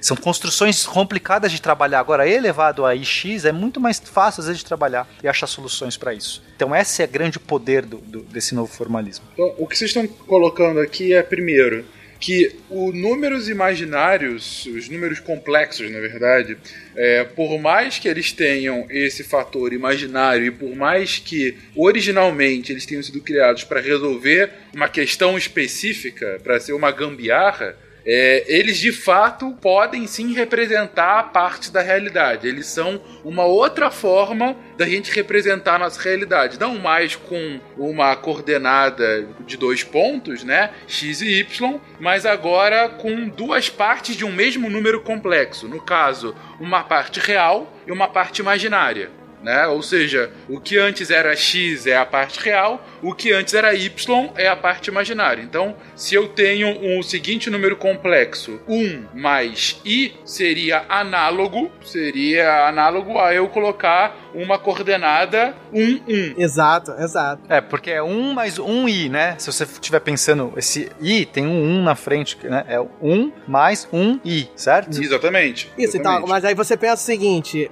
pensando nesse número, que você falou, você trabalhar com o par ordenado 1 para você pensar em exponenciais, em oscilações, é muito mais complicado do que você trabalhar com o aspecto do número complexo. A analogia do, a analogia do Pena é perfeita da estrada, que foi justamente o pensamento geométrico de formalização dos números complexos, feito por, por Argan que era o seguinte: se você pensar nessa estrada, na, na estrada sendo o número real, a estrada lá, os carros matemáticos, qualquer operação que você faça com números, números reais, você não sai da estrada. Por exemplo, ah, eu tô no quilômetro 3, quero chegar uhum. em um terço da distância do marco zero, eu vou pro quilômetro 1, ó, eu dividi. Carros só andam em estradas, então tudo que você trabalhar com esses caras, eles continuam na estrada. Eu quero somar mais 5 quilômetros, eu vou andar na estrada e vou chegar no 8 quilômetros. E o Argan queria justamente algum termo, algum elemento que fizesse com que o, o, entre aspas, o carro matemático saísse da estrada em 90 graus, entendeu? Ele saísse, Entendi. pegasse uma, uma encruzilhada. O Doc Brown dizendo, pra onde vamos não precisaremos de estradas. Exato. Excelente. Não, entendi, entendi. Não, e, e, e, aí esse é o ponto final. O ponto final é que, além de ser uma forma análoga, é uma forma muito mais prática de é, fazer contas e até de pensar é, em outros usos uh, de equações, por exemplo, que a gente já conhecia, enfim, uhum. de outros usos para coisas que, se a gente ficasse só no real, seria sempre a mesma. Agora a gente está expandindo nossos horizontes e pode chegar a outras formulações mais, bom, complexas, assim como os números. É, podemos modelar mais fenômenos, é né? Podemos trabalhar de forma a simplificar, otimizar uma gama de fenômenos muito maior. Por exemplo, se você pensar em coisas físicas que mudam de sentido, ah, por, é, ah, por algum. Você repete o processo e muda de sentido, isso os números reais têm uma dificuldade tremenda de você transformar isso, trabalhar isso com números reais. Com número complexo, não, é I vezes I. I vezes I dá menos um, você inver, inverteu o sentido, entendeu?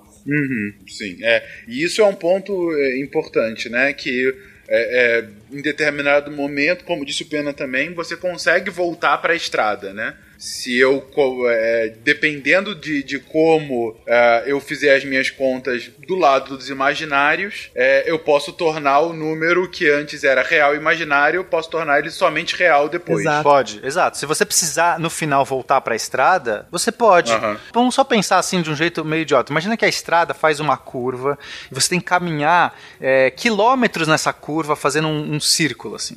E aí outra opção seria você pegar um atalho e chegar aqui e atravessar, sei lá, um pouquinho de descampado e chega no final da estrada.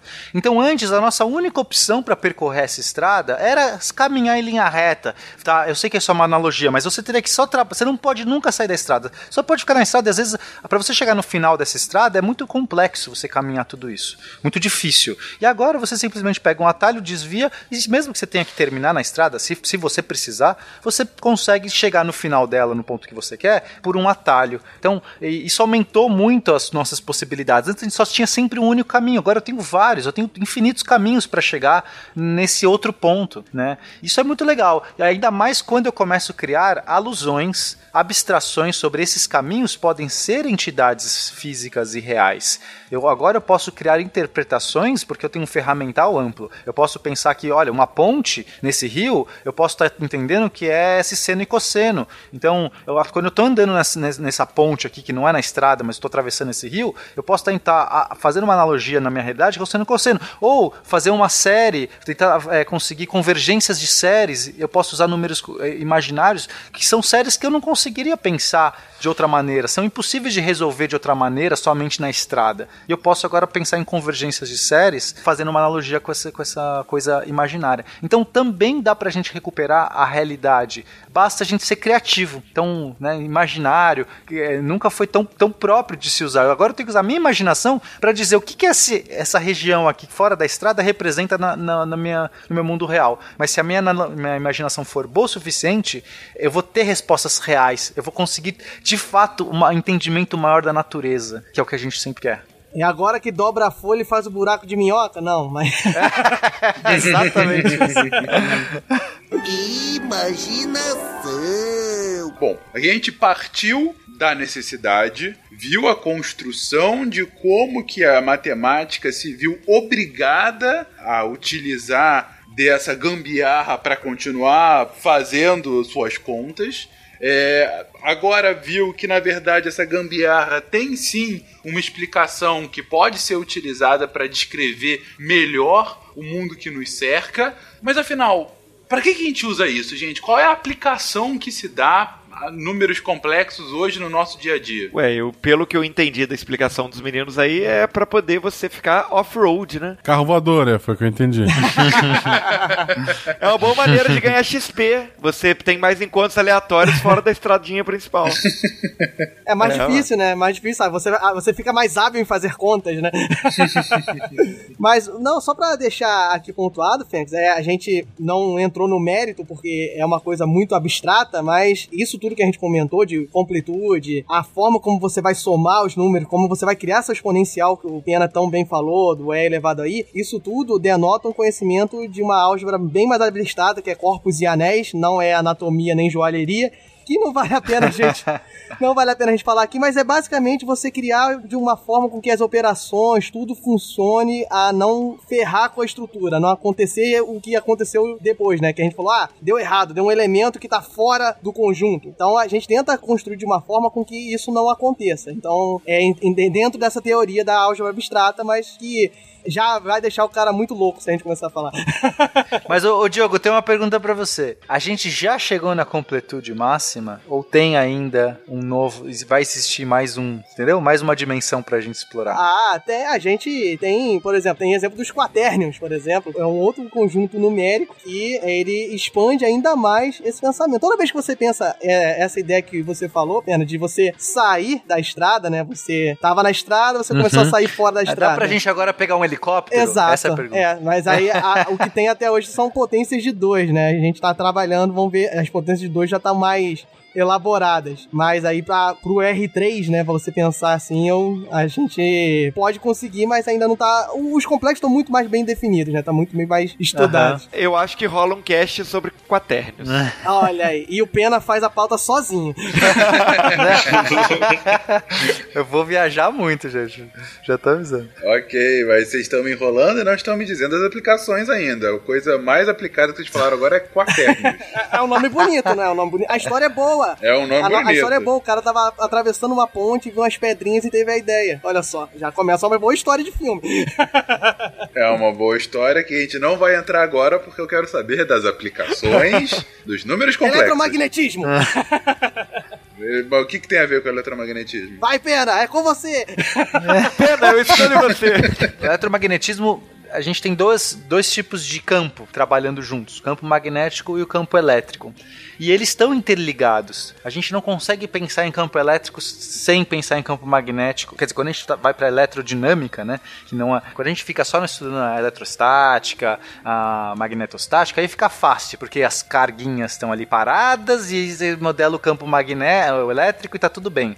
Essa carga andou um pouquinho, amigo, já tem campo magnético. Esses dois campos são meio que indissociáveis. E agora, é, não é muito mais interessante, em vez de a gente ficar trabalhando com um par de ordenado aí de números, para ficar tentando tra traduzir uma, um viés magnético, um viés elétrico para o mesmo fenômeno, porque a gente está falando de um único fenômeno físico, se a gente tem usar apenas um número complexo, e aí todos os resultados que esses números complexos vão automaticamente, a gente já traduz imediatamente como magnético, elétrico e essa junção, porque você vai do magnético para elétrico é, mudando de referencial ou mudando de. Enfim, dependendo da operação física que está fazendo. E esses números trabalham muito bem. Então, quando a gente começou a usar os números complexos para descrever fenômenos eletromagnéticos, seja uma onda eletromagnética, que é a luz, que a gente tem uma oscilação de um campo elétrico e magnético simultaneamente, mas mesmo seja é, cargas em movimento, elétrons de, de, se movendo num certo ambiente, tudo fica muito mais fácil ou mais elegante quando a gente aplica números complexos.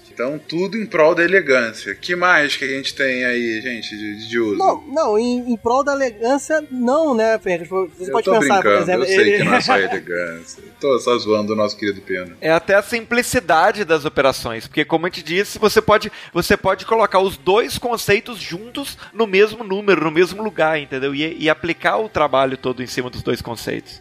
Não, mas eu, eu acho essa discussão, quando, quando o Fencas fala de elegância, até parece que é uma coisa menosprezado, mas eu acho que é o contrário. É, é a busca da elegância que é a, a, a grande excelência da matemática. Porque o que a gente está tentando fazer de verdade é um jeito mais simples possível de descrever fenômenos, que a gente consiga trabalhar isso e isso fique. E, isso realmente cria um entendimento na nossa cabeça, percebe?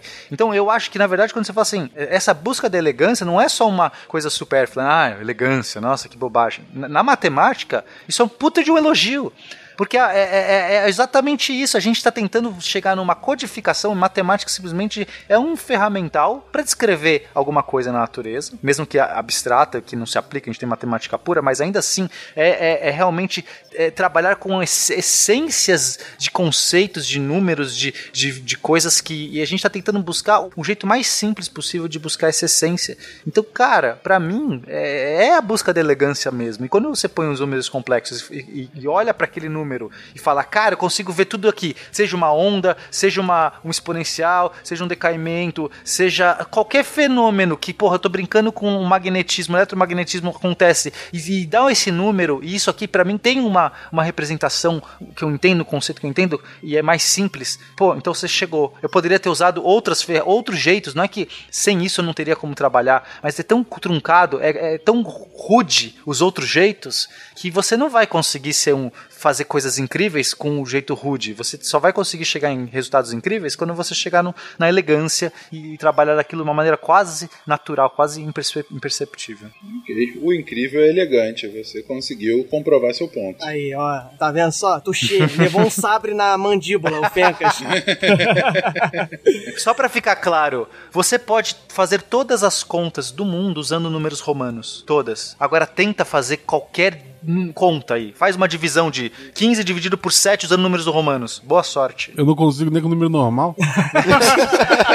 Mas você percebe que o uso do número da, da- do, do seu ferramental, ele é muito importante. Não é só um, ah, eu Claro, posso claro. ficar fazendo número romano. Dá, dá pra você fazer integral em número romano. Vai, se divirta, cara. Quando você muda o número para que você permita uma notação decimal, cara, isso explode tanto o seu potencial que, embo- embora seja equivalente ao número romano, você poderia fazer uma.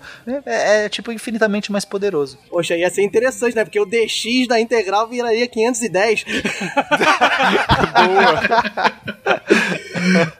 Cara, eu vou tentar fazer Boa, uma integral romana só pra me divertir. Vou tentar fazer uma integral romana só pra me divertir. Já sabemos quem de nós Ah, não tem viu? Netflix. Não tem Netflix. Tu quer, tu quer a senha e o login, Pena? É tá? Pô, me ajuda aí, cara. Imaginação. Mas além da elegância e do eletromagnetismo, algum outro uso mais recorrente para números complexos, gente? Bom, assim, qualquer deformação no plano, a gente, a gente já comentou isso algumas vezes, né? Qualquer deformação no plano, você, você começa a fazer contas no plano, no R2, ou seja, você faria contas no par ordenado. Você pode instituir que é uma, é uma função que as variáveis são complexas. Foi o que o Pena falou lá da exponencial. E aí você tem logaritmo complexo, exponencial complexo. Aí essa função promove deformações em objetos que você teria ali no plano. E um exemplo que é, e, e o porquê dessa facilidade é um exemplo que você usa em aerodinâmica, por exemplo. Tem Jukovski, ele fez um modelo de aerofólio que curva é uma, na verdade, ele é uma curva que é feita justamente em funções de variáveis complexas, ou seja, você está trabalhando num plano complexo, com os números complexos, tal qual você faz um gráfico de números reais, ele fez um gráfico dos pontos complexos e descobriu qual era a fórmula, né? A formulação dessa curva que tem um formato de aerofólio. E a partir daí, ele consegue fazer o trabalho em cima de funções de variáveis complexas, em cima de integral, em cima de derivadas também, que você consegue expandir para o um número complexo para fazer grau de sustentação, força de, força de levantamento, fluxo de ar, tudo nesse aerofólio de Joukowski. Ou seja, na aerodinâmica, você fazendo o formato, as, o formato das coisas no plano através de números complexos, você consegue formalizar e estudar coisas além, né, nesse sentido quando a gente trabalha com equações lagrangiana, newtoniana na mecânica quântica, que são equações de energia, é, é muito útil ir para os complexos também te facilita muito, porque a gente sempre está falando sobre equações de onda, né? Lembra que a gente falou no cast de, de mecânica quântica das equações de onda, lá do tanto do Dirac quanto do Schrödinger?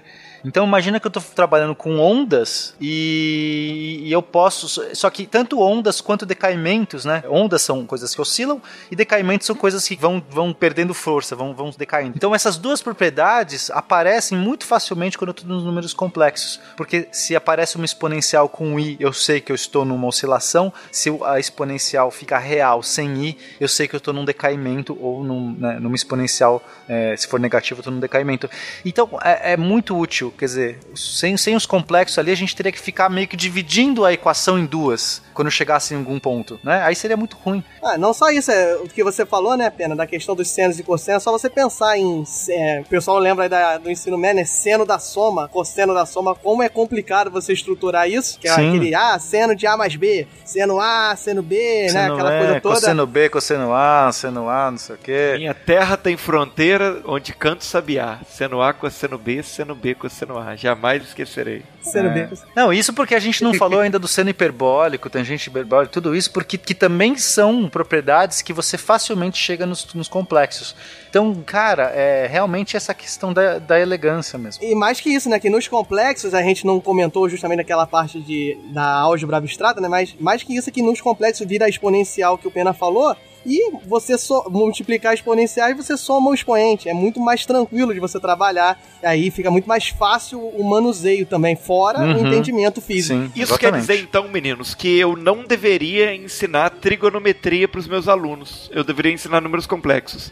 Em vez de fazer eles decorarem. Sim, pô, Em vez de decorar aquele monte de fórmula de soma, de tangente, de não sei o que, eu deveria botar tudo em, em exponencial complexa para eles. É verdade, mas, mas é real mesmo. Transforma, converte o seno numa exponencial complexa, manipula, soma ali, está, né, quando você soma dos exponenciais lá, é, multiplica dos exponenciais, soma os expoentes, transforma de novo, chega na resposta, sem você ter decorado nada. Eu tô só imaginando a cara do Fenka pensando nisso. Eu já tô no modo automático aqui nesse final de cast, gente. Mas eu tô acreditando em vocês. Não, porque, é, falando sério, eu tô vendo toda a lógica que vocês estão colocando aqui de uso, né? São várias aplicações, na verdade, para facilitar contas que de outra forma seriam extremamente mais complexas. É, eu acho que o grande resumo é esse, né? Ou como o Pena defendeu antes, a elegância, né? Você poderia fazer exatamente as mesmas coisas de outra forma, mas ele é um ferramental tão mais útil que ele te dá oportunidades para você ir ainda mais longe e descrever o mundo de forma ainda mais simples, mais clara para todo mundo. Ou seja, a gente começou com um número complexo e termina com um mundo mais simples. Olha só, que exercício de terapia. Excelente. Basta você usar a imaginação. É Tudo isso. que eu quiser. Só basta acreditar. Vamos com você. Nós somos invencíveis, pode crer. O Tartaglia!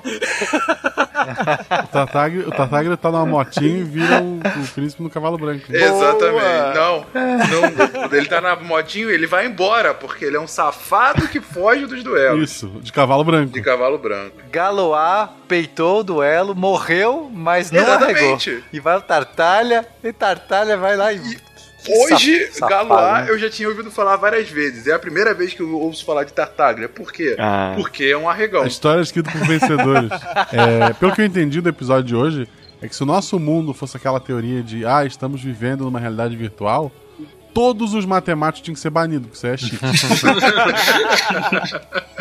Dá pra entrar no final com a musiquinha do He-Man, né? Moral da história.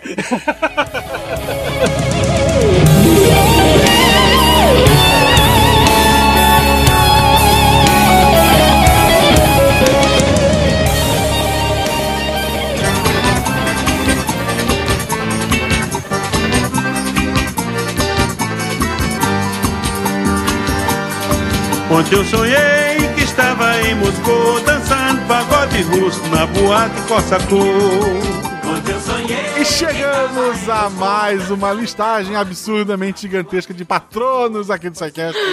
Lembrando que este projeto, assim como o Portal Deviante, só existe graças a você que nos apoia no PicPay, no Padrim, no, no- tem Patreon ainda? Tem, Patreon. Patreon. PagSeguro nunca mais, Não, né? nunca mais. Nunca mais. Ok.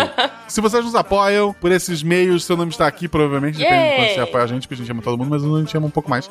Ou então, se você não nos apoia e gostaria de estar aqui, escolha um dos três métodos que for melhor pra você. Eu particularmente recomendo o PicPay porque ele é fácil, ele é um aplicativo legal e todo mundo devia ter. Eu tô evangelizando as pessoas pra mandar dinheiro pros seus amigos, pro que seja, usa o PicPay e eles têm uma, uma social media legal. É, Mas não é sobre isso que a gente tá aqui, quer dizer, é sobre isso, mas não diretamente isso. E se for criar uma conta nova, pensou. use Guaxa em letra maiúscula, que é o meu código. Então é o seguinte, gente.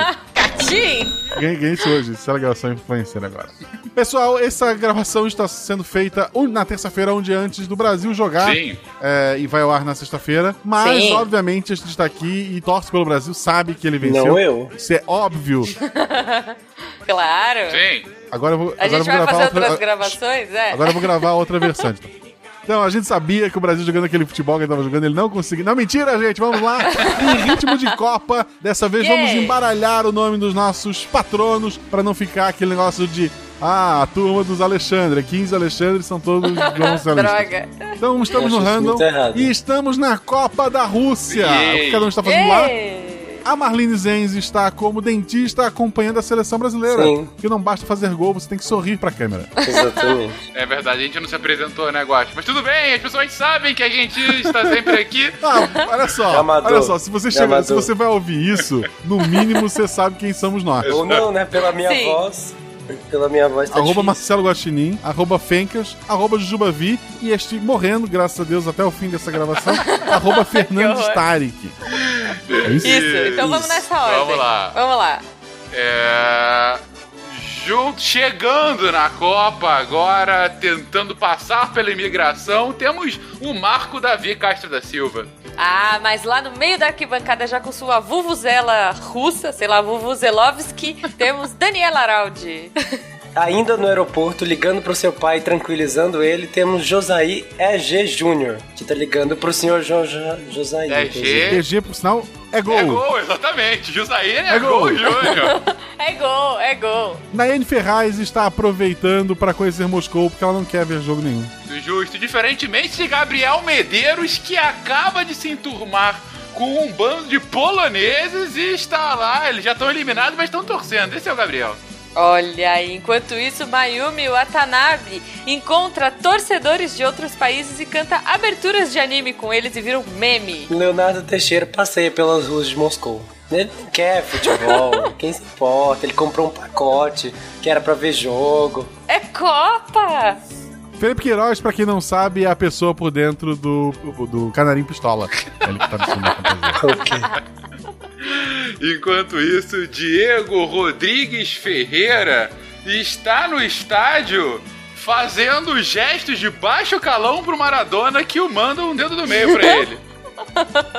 Gilberto Dias está ali no cantinho, stalkeando seus jogadores preferidos. Ele conseguiu se infiltrar no meio daqueles caras que ficam de costas pro estádio. Isso é muito triste, cara. Ficam de costas pro campo. Eu não queria ser essa pessoa. E a Jujuba roubou a minha piada. Mas o, o, o Thiago Costa está no estádio. O problema é que na hora do gol, ele não viu o gol.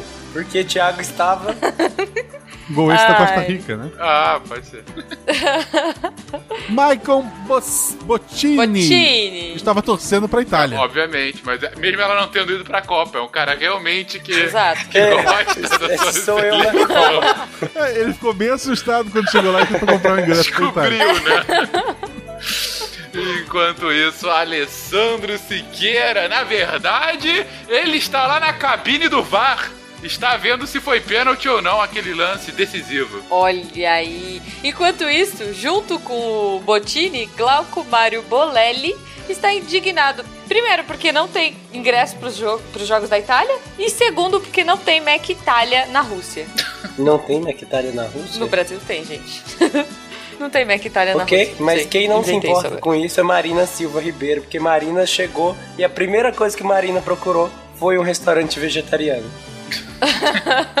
E eu acho que ela levou, ela levou uma porrada de coisa mineira na mochila, porque é isso que ela faz. Sim.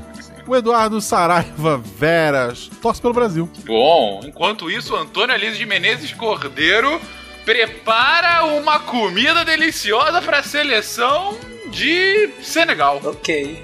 Boa. Enquanto isso, Massaqui, junto com os torcedores italianos, tá lá. Por que não? Essa foi muito ruim. é que é massa aqui. Ai, puta que Enfim, horror. Ai, não vai ser. Renato, Ficando só piorou. Renato Fusco está estranhando andar de metrô em Moscou porque sempre andou no seu carro querido. Ai, Que era Não, o um Corsa. Eu sei, Tarek. Ah, desculpa. Alex Borges deixou o ingresso voar com o vento e atualmente luta com o urso pra tentar reavê-lo. Porque a Rússia é Eu assim. sempre. Ah, e Rudieri Turcello Kolbeck é da torcida da Croácia. Está feliz, o Croácia é classificado em primeiro lugar. Olha aí. Enquanto isso, Thaís Botia da Costa anda pela cidade conversando com espiões para descobrir uma forma boa de dominar o SciCast. Sim. Ela tá conversando com espiões. E como é que se eles fossem. Enfim, Ela, ela é muito ninja. Ela é muito mas ninja. tudo bem. Ricardo Gomes, enquanto isso, assiste ao jogo do Brasil vibrante. Você vê realmente que o, o Tarek é um cara muito enturmado no futebol. Mas enfim. Sim. Demais. O Alexandre Estrapação Guedes Viana, ele. Ele tá. Eu não sei. Por aí. Ele, ele vende vuvuzelas na entrada do estádio. Boa. Por que não? Ah, e Arthur Henrique de Andrade Cornejo, ele faz parte da torcida organizada do Uruguai. Olha aí. Enquanto isso, Giancarlo Guelha está alcoolizado em alguma rua, sei lá de que lugar, porque eu já esqueci o nome do, do jogo de hoje, comemorando a vitória da Argentina. Caio Dias usou quase todas as suas economias para ir à Rússia, então vende calendários dos jogos. E a minha piada que é ruim, né? Ok. Luiz Felipe Martins Araújo não sabe como foi parar numa festa com Maradona e Pelé. Beleza. Bruno Avelar Alcântara não desgruda da TV, ele vê três jogos ao mesmo tempo, mesmo estando no Brasil. Desculpa, Bruno, você não foi pra Rússia. Ó, Marcos Rosa foi um dos torcedores que pegou a bola e saiu correndo. Não devolveu. A polícia está procurando ele, tá foragido. Dalton Roberto Alves Araújo de Lima Júnior está no seu camarote assistindo ao jogo enquanto come caviar. Nossa, daqui a pouco aparece o amigo dele. É. Tem nome de rico. Que é o dono do camarote. Bruno. Eita. Vamos lá. Bruno Saito torce para os Samurais Azuis. Tá, não poderia ser diferente. Enquanto isso, Helena Morgado Corelli está saindo de um jogo e indo pro outro. Ela não perde uma partida. Olha aí. Ao mesmo tempo, Arnon Afonso Oliveira Paz vai atrás dela com uma bandeira da. indo pro próximo jogo junto com ela com uma bandeira da, do Brasil e saculeja na cara de um argentino. Mas ele não quer guerra, só quer paz. Ok. Rosber Neves Almeida Júnior está saindo do estádio ligando para o seu pai para ver onde ele está com a bebida, que no caso é o Sr. Rosber. Betânia Silva Santos liga pra casa cantando. Tô com saudade de tu, meu desejo. É, Fernando Augusto de Sotti é um daqueles especialistas que trabalham para algum programa de TV que fica falando que a velocidade do jogador atingiu 35,7 km por hora e a bola. Caracas, É, ok, Fencas, entenderam. 35 km Olha. por hora. Sim, cara, Que- tem gente que eles estão andando de quê nesse campo, Fencas? Tem gente que atinge Que 35, modalidade nova é essa? O Tarek jogava futebol na escola que a bola não podia sair do chão. cara. hein? Eu é agora procurarei a velocidade maior. Não, pelo amor Não, de Deus. não, não, vambora, Ah, vambora. pronto. Não, ó. Falando em velocidade, Guilherme D'Alonso está meio perdido perguntando aonde é a Fórmula 1. Errou de evento. Não? D'Alonso? Ótimo, Tarek. Pedro Carneiro também faz parte da cozinha do estádio e cozinha uma deliciosa carne pra servir no camarote. Carneiro. Esse camarote do Tarek deve ser da hora. Sim. David Martins Colares vende suas miçangas na entrada do estádio do jogo eh, Alemanha e sei lá quem. e Brasil na próxima fase. Ah, não. Trim, trim. Alô, Lucas, você tá na Rússia? Tô não. Ai, meu, Meu Deus, obrigado, Fencas.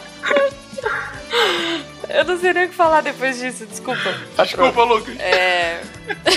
Não dava pra não falar. Ricardo Costardi anda pelas ruas de Moscou é, vestido de cossaco, porque ele achou isso muito legal, apesar de ser verão. Ok. Depois de ligar pra Lucas, ligaram pro Jefferson. Porque, na verdade, Jefferson foi ver o jogo. Desculpa, não. Tem que falar o sobrenome também, tá? Desculpa, Jefferson. Jefferson esteve no estádio vendo o jogo. Mas não está mais. Desculpa. Ai, meu Deus. Ai, cara. Ai, ai, gente, muito, muito bobo alegre. Muito cara. Douglas Morrier. Eita. Eu vou morrer antes dele. Exatamente. Douglas Morriessen de Almeida torce pra Senegal. Senegal. Todos torcendo pra Senegal, com exceção de Crislaine Vasconcelos, que claramente é uma torcedora dos Estados Unidos e está triste que eles não se classificaram pra Copa. Olha O que ela tá fazendo na Rússia, eu não sei. É. Não, ela nem tá na Rússia, ela tá nos Estados Exatamente. Unidos. Enquanto isso, Luiz Sages comemora a vitória da Espanha e as oitavas de final. Flávia da Silva Nogueira Ward não viajou à Rússia com o Sr. Ward. Está em casa assistindo os jogos com todos os seus animaizinhos todos enfileirados em frente à TV. E ela não viajou em protesto Ó. contra o governo russo pelos maus tratos aos animais no período pré-copa. Beijo, Popó.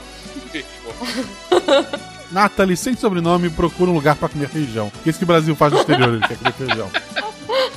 Não, não, o cara vai pra Europa, eu não queria feijão, tipo, toma banho, cara, pelo amor de Deus. Por que não? Pois é. Junior Koch foi pra Rússia junto com seu pai, Junior Sênior. Não, Junior Sênior não faz sentido, Fernando. Sênior Koch pra assistir os Jogos da Bélgica. Ele é um belga inverterado. Justo.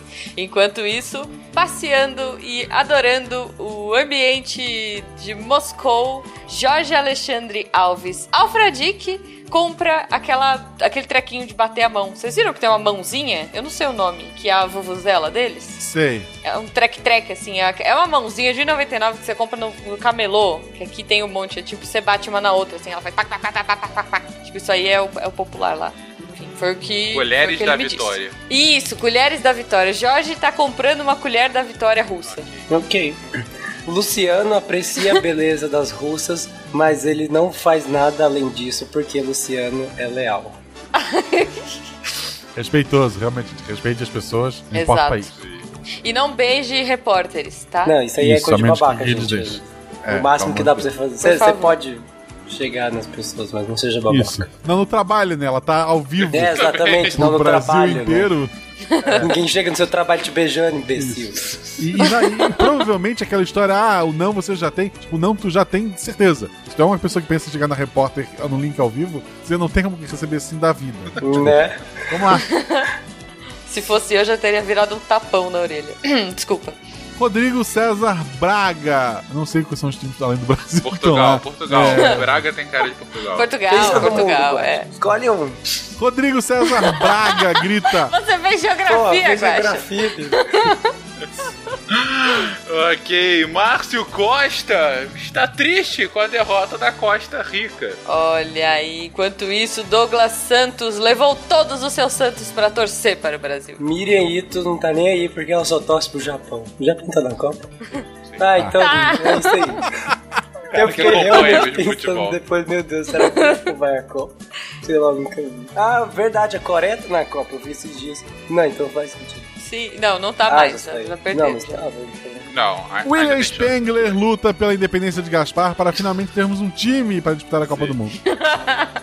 A dificuldade vai ser arranjar 23, mas até aí esse É, já vai ter tá aumentado a cidade. Pois Ah, a é, gente importa, é. a gente naturaliza todo mundo que tem. Muito justo. Bebeu água tá naturalizado. Muito justo. E William Kudaka engrossa a torcida japonesa. Nihon! Enquanto Leandro Gomes procura balinhas de goma pra comer lá. Olha só. Saudade de casa. Saudade do grupo do Missão. Douglas Floriano de Souza aproveita a Rússia, aproveita o clima e vende flores aos russos. Ó, Felipe Rios está lá, mas disputando o Campeonato Mundial de Rafting, não a Copa. Marcos Roberto Souza não quer saber de colheres, não quer saber de bubuzela. Ele levou um estoque das cachirolas. A grande, Olha! o grande instrumento da Copa de 2014, inventado por ninguém menos do que Carlinhos Brown. boa. Mas ele tá levando pra vender, né? Sim, ele quer fazer da cachirola um sucesso global. Boa. Então, ajudando a venda de Marcos está Simval Freires, agitando uma cachirola e tentando fazer algum sucesso lá, mas não tá rolando. João Ataíde está no estádio, mas a pessoa ao lado dele não tá gostando porque ele tá contando piadas no meio do jogo. Ele é um dos sobrinhos. Né? Lá, foi o que deu. Ai, meu Deus. Bruno Borim está achando tudo muito chato. Boring. Ai, meu Deus. Boa! Boa, Guaxa, caraca. Ai, ai, Parabéns, pelo bom. menos um. Muito bom. Ah, César Guilherme Zuntini acaba de pesquisar no Google e esfrega na cara do Tarek que a velocidade mais rápida já vista no dentro de campo foi de 36,9 km por hora de Gareth Bale. Chupa, Tarek! Um cara conseguiu isso na história, tá, tá beleza, então. Não, os caras mais rápidos correm de 30 a 35 km tranquilamente. Isso. Ok. Mas quem não corre muito, mas fica bem atento, é o bandeirinha Maurício Linhares, que está lá orgulhando o Brasil. Na linha, exatamente. Na linha, sim. Caraca, Ju, mas você foi sofisticada. Muito obrigada. É, é pra compensar aquela ruim da massa, desculpa. Ok. Na cozinha do camarote também temos José Carlos Vieira Jr. E Nui canta We are, we are. On the roof. Como é que é? On We the cruise. We are. Andressa Gonçalves de Freitas se prepara, na verdade, pro, pra Copa do Mundo de Futebol Feminino, que vai ser em 2019, lá na França. Comemorando também e já se preparando pra assistir o jogo da Espanha, vem Sérgio Garcia. Já tá fazendo toda a pintura facial pro jogo. Sendo que o jogo é, sei lá, longe. Não sei quando que é o primeiro jogo dos oitavos. Pierre Ferraz e Silva deixou o seu escritório de advocacia no Brasil para assistir aos jogos da Copa na Rússia. É muito nome de escritório mesmo. Não cara. é? Ferraz e Silva, advogados Exato. associados. Não, e até Pierre, Muito bom. podia ser tipo sobrenome também. É. São três associados. Pierre, Ferraz e. Silva associados, né? Coisa. Associados. Felipe Fiorito Mancini é dublê de corpo do Neymar. Quando ele cai é o Felipe Fiorito. Hélio Henrique Salatino lamenta a derrota da sua Arábia Saudita. Olha aí.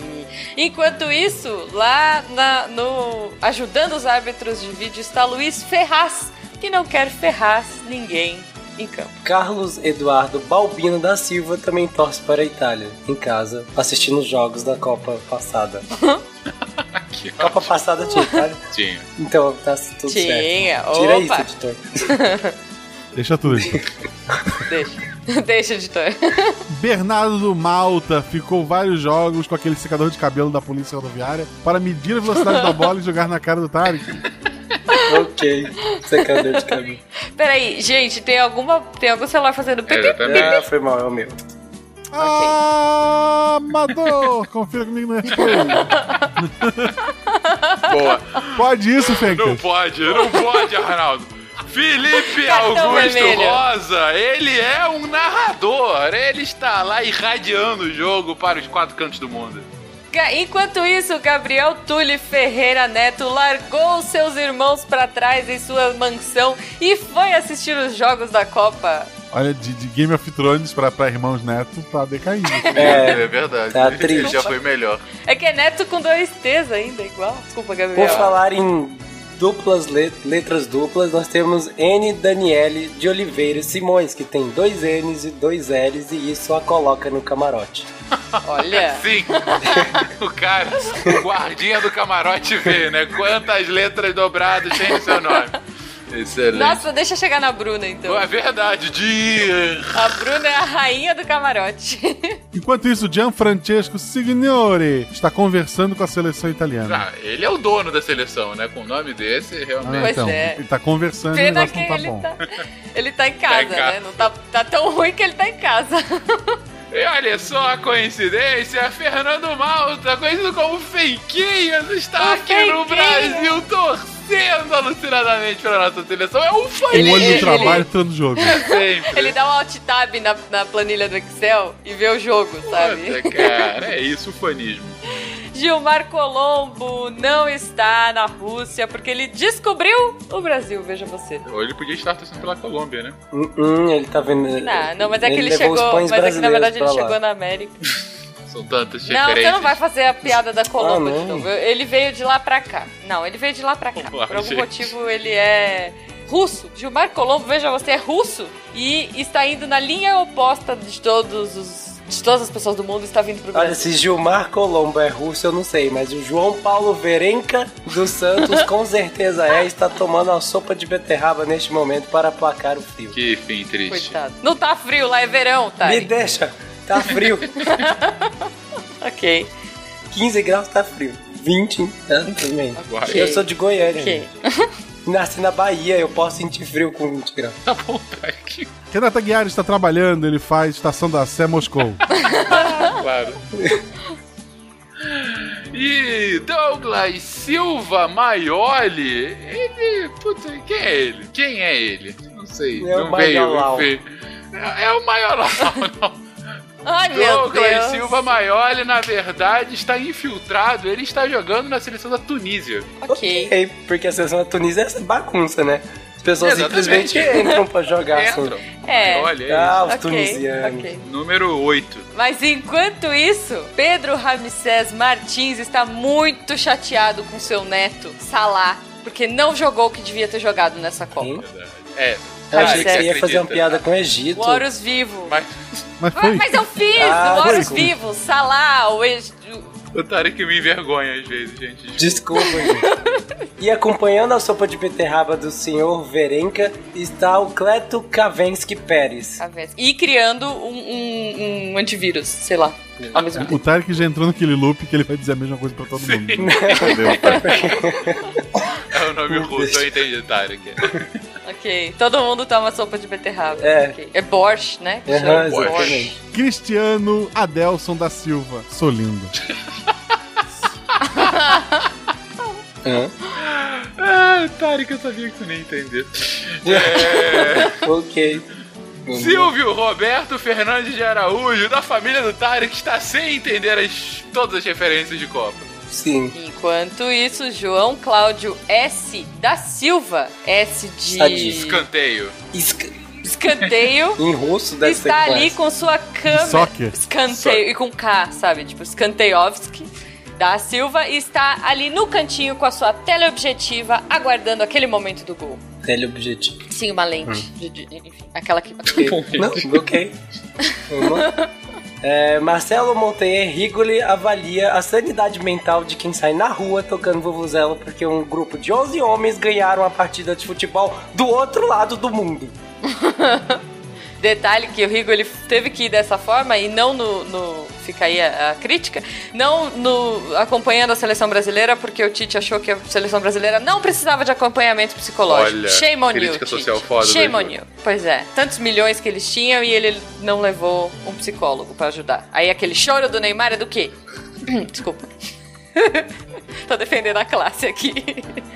André Luiz Mendes Moura negocia o ingresso para assistir sua seleção. Plata ou plomo? Moura, vai. É, Nossa, mas aí enquanto você fez a isso- piada com o nome do. Nossa, mas ficou horrível. Mas tudo bem. Obrigado, crítico de leitura do Patronos. Ok, o senhor toa três pessoas seguidas comendo sopa de beterraba. ok. Nossa, Pois é. lá. Enfim, João Paulo Lian Branco Martins acabou de ajeitar a bola e vai bater uma bomba ali, 3x2 contra a Holanda. Golaço, cara, 94 Branco, te amo. Vai, Pato Branco!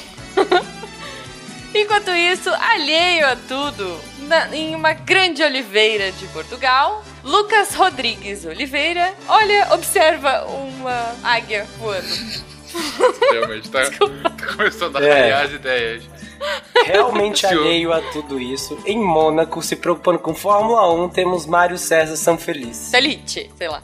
Não, ele tá na Itália. Não, ele, ele tá tá na em Itália, Mônaco. tirando foto. Ah, Tá em tá bom. Mônaco. Tirando foto, então, porque ele é fotógrafo. Tá bom. Ele não é foto- ele é rico. Vamos acabar isso, gente, Ele por favor. Pode ser um Pelo desculpa, amor de desculpa. Deus. Pedro Carneiro está revoltadíssimo porque o país nessa situação e os caras ficam batendo escanteio curto. É, é foda, tamo junto. Enquanto isso, Thiago Oliveira da Mota Sampaio analisa a estrutura.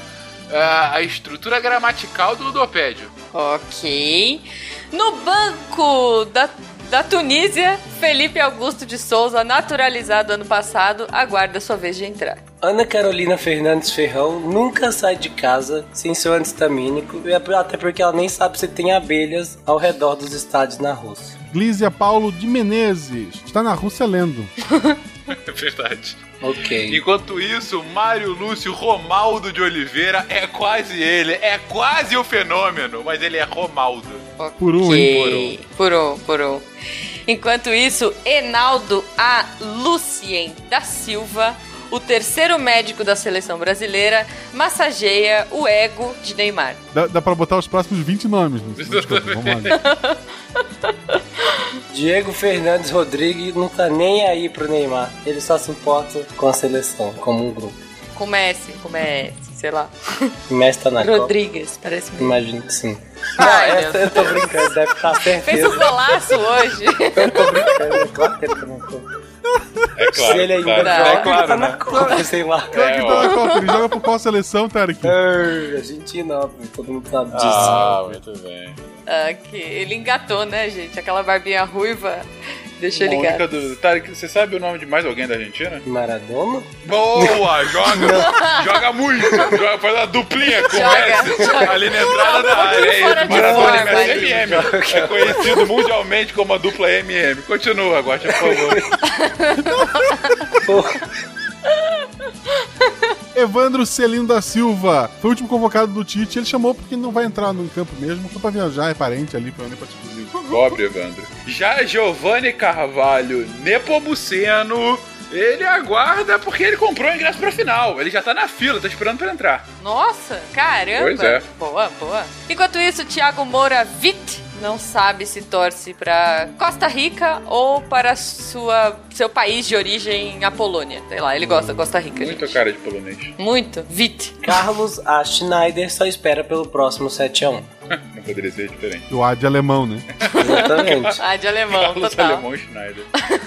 Márcia Thier torce pela uma final entre Brasil e Japão. Pedro Paiva, não.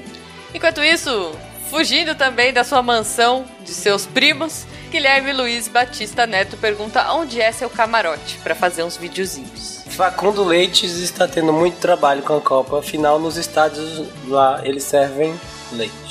Sim. What? Não, não Serve serve, sim. mas tá bom. Tantas, Vocês não tantas piadas possíveis com o Facundo. Não pergunta, não pergunta. É o único, o único patrono que a gente tem que é argentino. Tantas piadas possíveis poderiam ser feitas. Ele é argentino? O Facundo é argentino, Eu- gente. Podem zoá-lo. Desculpa qualquer Eu não coisa. tenho piada com Olha, não, zoar não, zoar não. Parabéns pra ele Verdade, hoje. grande E, vitória. né, Estamos no Estávamos dia do jogo da torcendo Torci contra o Argentina. tempo todo, mas foi um jogão. Não, eu tava, eu vou falar, eu tava torcendo A Argentina contra. ganhou de quem Desculpa, hoje? mas Nigéria. eu torço pelo Messi. Eu torço pelo Messi, entendeu? O, o Ele Messi é hoje jogou. fofo. O Messi hoje jogou contra. Qual foi o time? Foi o. Nigéria. Nigéria. Tá vendo? Não sabe nada O Messi hoje jogou contra a Nigéria e contra a Argentina. Foi difícil. Basicamente.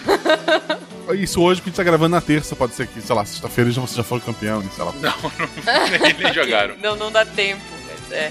Tiago Oliveira Martins, Costa Luz, tem medo porque se Costa Luz, a frente é escuridão, então não vai chegar à final. Ai, meu A Deus. piada sempre é a mesma. Tamison Santos Reis, Tamison, Tamison, você tem um nome do time e do apelido. Você é um adorador de Pelé. Não, olha só, Santos Reis. Reis. Tá pronta, Zé? Santos Reis, é piada. Sentido. Enfim, desculpa, gente. Foi, foi boa, Sim, foi boa, eu sim. entendi. Obrigado, obrigado. Gosto. É que é Tamison, gente. Todo mundo na Islândia é, É, Tamison. é, não, não, todo mundo é som. O Tamison é só. É só todo é, Desculpa, todo mundo é som. Ele é o filho de Tami. Tami. É, exatamente. Isso. Daniel Martin, infiltrado na torcida da Islândia, faz o Thunderclap. Empolgadíssimo. Boa, mas ele faz meio fora do tempo. Entendi. Um pouquinho fora do tempo, mas Tudo tá bem. tudo certo. William Bowman deixou seus negócios no Brasil e está no camarote também, na Rússia. As pessoas que, que ele acha que tem É. nome de... Tudo no camarote. Mas, gente, são camarotes grandes, tá? Não, não acho que tá todo mundo junto, não. Porque são Tem ricos vários, e ricos não gostam de ficar perto de pessoas assim. Sim. Pra, pra um conversar com outro, eles pegam um carrinho de golfe, né? Pra poder ir até... É, tipo isso, que atinge 36 km por hora, inclusive. É pra poder acompanhar a bola, né? Marcelo Aguiar Langani é a nossa esperança de ouro na, na, na Copa de FIFA. Ah, sem dúvida alguma. Com o nome desse, teria que ser esporte. Maurício Faria Júnior e seu pai, Maurício Faria. Ah, não sei, eu falei tão empolgado, parecia que eu tinha alguma coisa, né? Mas enfim, estão felizes pela Copa do Mundo. Boa, pai e filho juntos nessa torcida. Enquanto isso, Vinícius Gagno Lima tenta comentar, mas ele é meio gago e tá difícil. Ele é meio gaga, não. Ele é meio gagno. Se você quiser abandonar o patronato, a gente vai entender, tá, querido? Não, por favor, não faça isso. No gol, no gol, ele não fica gago. Ele, ele, ele é o. Inclusive, é por isso que ele tá lá na ESPN, porque ele é o único que consegue segurar 15 segundos o gol. No gogó. Na verdade, ele canta a narração, né? Porque o Gago quando canta, ele não, não gagueja. É verdade. Antes É que verdade. descame. Marcos Souza de Araújo curte o jogo em casa com sua família, comendo amendoim. Daqueles, não daqueles duros, ruim, mas daquele que tem uma cobertura que é vermelhinho, sabe? É dele. Sei, bom, bem gostando. Matheus B. Gondolfo é a defesa menos vazada dessa Copa. Sem dúvida, nenhum passará. Enquanto isso, é Egon Brown, é outro. E a gente vai fazer a lista aqui dos sete da Alemanha. Olha só. E a nossa médica querida Yara Gris está lá com a seleção brasileira para dar pedalas nos jogadores que só se jogam no chão. Ô, Yara. Como ela é médica. Então, mas ela, ela vai e, tipo, fala: para com isso, você não tem nada, seu Sim, folgado. sim. É, É médico. isso que ela faz. Eles pura. merecem. É. Esses catimbeiros aí merecem. Rodrigo do Couto Fonseca também curte o jogo em casa, mas comendo amendoim verde em vez do vermelho. Pronto, agora tá aqui até o final vai falar das coisas de amendoim. É, vai inventar todos Tipos de amendoim. Tem oito tipos, vai. Daniel Scopel, ele alugou um, um apartamento próximo ao estádio e tá vendo de binóculo. Pô, verdade. Ok. Fábio dos Santos Ferreira, ele ajuda com as chuteiras de trava metálica dos jogadores. Ok, enquanto isso, Jaff Cunha, eh, numa tábula, sei lá, o- os jogos, o, o resultado dos jogos. Esse é novo, capricha. É verdade. É a verdade. primeira vez aqui. Sei lá, botou alguma coisa meio retardada. Como se todas as outras fossem de boa, né? né? Fernando Santos Cruz Meira faz sua oração antes de começar o jogo. Ok. Otávio Henrique fica feliz se pelo menos classificar para a próxima fase. São os Otávio. Meu Deus do céu, Ai, que meu horror. Deus. Ok, vai pra oitava de final. Otávio de final. O Rodrigo Ribeiro é o árbitro escalado pra apitar o jogo de terceiro e quarto lugar. Pera aí que agora minha esposa chegou e ela está tocando desesperadamente, então eu vou falar novamente. Rodrigo Ribeiro é o árbitro escalado... Ah, porra. Atende lá, atende lá, gente. Espera. Pera aí! Amador! Ela tá fazendo sacanagem isso, ela sabe. Pode isso, Tarek.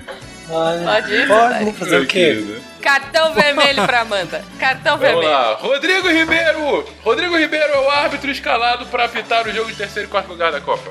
Enquanto isso, Luiz Prandini tenta lançar a sua marca de camisetas e desbancar a Nike. Marcelo Santana do Amaral vende quadros que ele pinta lá na hora, do lado de fora do estádio, sobre pessoas e pessoas.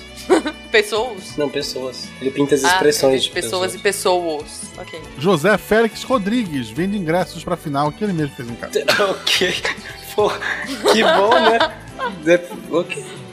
Carlos Alberto de Souza Palmezani foi enganado pelo senhor José Félix Rodrigues e está com cara de bunda não podendo entrar no estádio. Gente, vocês sabem que isso é crime, né? Coitado. Coitado. Sim. Na Rússia não. Ah, tá. Eduardo Yamaguchi foi barrado na entrada do estádio por estar vestindo uma armadura medieval japonesa. ok. Ok. A Rafael Mendonça também foi barrado, mas porque no seu ingresso estava Rafael com F, não com PH. Alexandre Freire, ele está torcendo. Ok.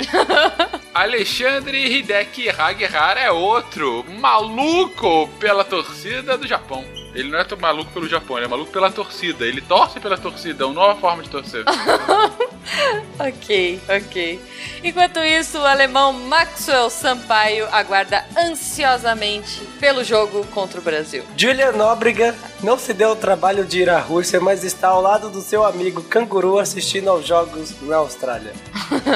A Austrália Na verdade, tá na tá Copa, aqui em São tá, Paulo. tá, tá, tá, Austrália Foi tá na eliminada, Copa. mas foi pra Copa. Então, assistindo aos jogos da Austrália na é. Copa. Ué.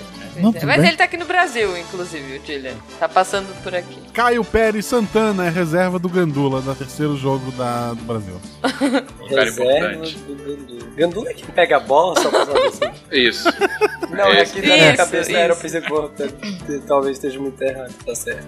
Existe isso da Copa? Puta, cara, eu- não posso ser interrompido quando eu falo o nome do Werther. agora, Tarek, você tem que saber É. disso. Tá. Porque Werther Kuhlen é outro do grupo dos sete da Alemanha. Boa! E cantando no camarote dessa Copa do Mundo está Daniel. Daniel. Ah, eu adoro. Você sabe por que que é só. Daniel, né? Sim. O João Paulo faleceu. Ai, Ah, meu disso. E revezando no vocal com Daniel está Jonas Gabriel de Souza. Ele e seu irmão. Pronto, agora vai virar uma bandinha. Jonas. Brothers? E Samuel Fatini torce pelo metrô, que é um time de, de, de Blumenau. Tá bom. Sabe, o Trindade Lobato é ele, o anjo louro da Gávea. Quem entende futebol vai entender referência. Enfim, deixa pra lá. Ok. Ok. César Agenor está perdendo todos os jogos da sua seleção porque ele fica encantado com a Rússia e está passeando e comentando fatos históricos para pessoas aleatórias que não entendem português. Fábio Chicaut vai ao estádio vestido tipo Falcão. Sério que foi pra isso? Não, é que eu tinha pensado em outra coisa, mas eu esqueci. Minha cabeça tá muito ruim. Eu preferia, tipo, Fábio Chicó, é árbitro de vídeo, e quando perguntaram pra ele, ele respondeu, não sei, só sei que foi assim. Pois é. Ok. Bruno Viana, ele é juiz, bandeirinha, ó, bandeirinha. É bom, no nome dos outros é super criativo. No seu, Ah, é bandeirinha. Ok. Eu É gostei, eu aí. gostei do turno. André Bessa é um cara que não gosta Bessa de futebol. Ah, meu Deus. Como é que é o nome daquele jogador da Inglaterra que, que é tipo Thunder? O que que era? Qual que é o nome Kane, dele? Hurricane. Hurricane. Enquanto É tipo isso, Thunder. É tipo Thunder. É o fenômeno da natureza. eu sabia que era algo assim. Ok. Desculpa, corta, editor. Enquanto isso, no ataque, junto com Hurricane, está Sharp Walker, a melhor dupla que o campeonato. Oh, a melhor dupla que o time inglês já viu. É, o problema é que o Sharp fica muito parado, né? Ele não corre. Pois é, pois é. Sério que tem um jogador chamado Hurricane? Legal. É Harry. O nome é Harry, Harry Kane, mas aí. Ah, tá. Hurricane. É, Eu gostei da pergunta da Kane, Jujuba. tipo- O trovão. É, quê? é tipo, Não, como é que é o nome daquele algo jogador assim. que é redondo? Ah, é o quadrado? É esse. Era um fenômeno da natureza e o Fencas entendeu. Não, eu imaginei que fosse algo assim, ainda mais pelo nome inglês. Felipe Guimarães Cortez conversa com russas fora do estádio. De maneira cortês. De forma muito Exatamente. cortês. Guilherme Arthur Jerônimo vai entrar no estádio de paraquedas. Ah, É, André Carvalho joga pela seleção de Portugal. Tem um cara de Portugal chamado André Carvalho. Pode ser verdade, né? Porque a gente só conhece Cristiano Ronaldo, então pode ser qualquer um ali. Não, mas é Pois é. verdade. Enquanto isso, Ricardo de Souza Silva Pérez segue os passos de sua prima e cria passinhos de dança pra vitória da Copa. Que ele tem certeza que vai ser hexa. Excelente essa, Ju. Eu gosto dessa, dessa. Eu gosto que o Tarek me ignora e não ri. Essa espontaneidade, lembrei, eu gosto da espontaneidade de vocês. gente. assim. Diego Atílio Trevisan foi à Rússia fornecer Durex. É, vocês não pre- precisa, vocês estão rindo, mas precisa de fita no estádio pra várias coisas. João Pedro Porto Pires, toma vinho e torce pros gajos. Claro, obviamente. E Marcelo Pelim joga uma pelada de com camisa e sem camisa. Ele é sem camisa, ele está em no Pelim. Desculpa. Ai, meu Deus. Lucas Rosa vende flores na entrada do campo. José Abel Mendonça Paixão nunca esquece de sair do seu hotel sem antes passar o seu creme corporal. óleo de amêndoas, óleo de amêndoas, por favor. Juliano Luigi Montagnoli treina a seleção que ganhará a Copa em 2022. O Brasil, porque eu sou ufanista. Ra- Rafael Pé Grande M. Tellerman. Ele é o nome da Copa. O que que eu posso falar? M do quê? M de maioral. Pé Grande Maioral Tellerman. Ok. Enquanto isso, prostrado, sem se mover, na beira do estádio, Tiago Rodrigues Rocha, o segurança. Meu Deus, por quê? Rocha. Porque ele é uma rocha. Ah, ok. Desculpa, gente, eu tô indo muito longe. Gente. Ou o Tarek que não entendeu mesmo. É, meus remédios pra. Enfim. Fábio Sampaio Pérez também assiste o jogo no estádio, mas está muito triste porque não vende amendoim colorido no estádio. Você tem com amendoim, cara. Ele encasquetou com amendoim, né? Lindonil Rodrigues dos Reis não gosta do meme do Cristiano Ronaldo. Essa eu entendi. Boa, Tarek. Eu gosto dos memes do Cristiano Ronaldo. Antônio Carlos de Souza, grande Antônio. Antônio é um torcedor fanático da seleção escocesa. Ele tá um pouco triste porque a Escócia nunca vai muito longe, mas enfim, ele continua torcendo. 2026 estamos lá. Justo. Enquanto isso, felicíssimo e comemorando o centroavante Alan Wunsch, no- mais um dos nossos jogadores escalados aí da seleção da Alemanha. Corre mais de 38 km por hora. Sem dúvida Corre, alguma. ele corre a 38 km e meio por hora. Eduardo Kramer Góes saiu do Kremlin e foi assistir o jogo. Meu Deus, Kremlin. João Paulo Douni é artilheiro de uma seleção que não foi pra Copa.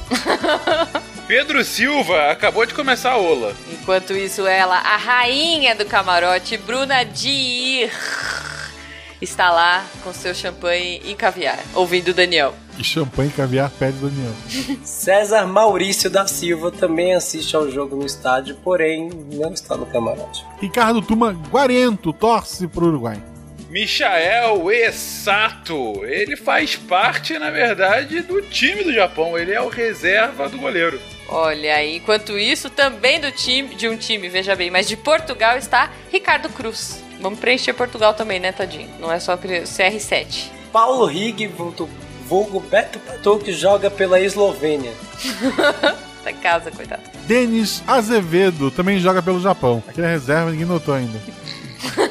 naturalizado, naturalizado. Elias Santiago Diniz é o bandeirinha do jogo do Brasil amanhã, hein? Tô, tô de olho em você, Elias. Amanhã, que Olha aconteceu aí. na quarta-feira. Que a gente ganhou. Eu Isso. estive de olho em você, Elias. Enquanto isso, percebendo que está no telão, Janir Marini Júnior acena freneticamente e faz um coração com a mão para sua família que ficou no Brasil. Rosineide Alves ao lado do marido comem beterraba chips nos estádios. Ai, meu Deus. André Luiz Parisotto Reicher torce pro Brasil se classificar em primeiro, que daí o jogo nas quartas de finais é na sexta e não no sábado e tem um dia mais de folga. meu Deus. Rafael Micelli está em polvorosa com as oitavas de final entre França e Argentina. Enquanto isso, Walter Vachek Neto, é, brasileiro naturalizado alemão, está lá tentando arrumar a sua lapela para entrar ao vivo num link com a emissora. Ele é jornalista. Que bom que caiu um neto na mão da Jujuba e ela não fez a mesma piada pela terceira vez. Eu ia fazer, eu ia, mas eu falei, não, vai ficar muito ruim, eu vou mudar isso. Fábio Fraieta foi de barco à Rússia e ainda não chegou. Coitado. Mas teve um filhinho, Kalel. Aê, Fábio! Ê, parabéns, bem-vindo, Kalel. Ok. É, parabéns, Kalel. Isso, vamos lá. Três Tá anos tá depois, o garoto tá fazendo aniversário. Sinto muito. Parabéns Espero pelo seu tenha- nascimento. Espero que você tenha uma nave caso tudo dê errado pra mandar as coisas embora. Mas por favor, não use uma cueca por cima da calça. Sério. Ah, e faça testes antes, não mande a criança numa nave que nunca foi testada, pelo amor de Deus. É, sempre bom. Bruno Silva Matos Cardoso, eu também sou Matos, é parente meu, então ele não tem dinheiro pra ir pra Rússia.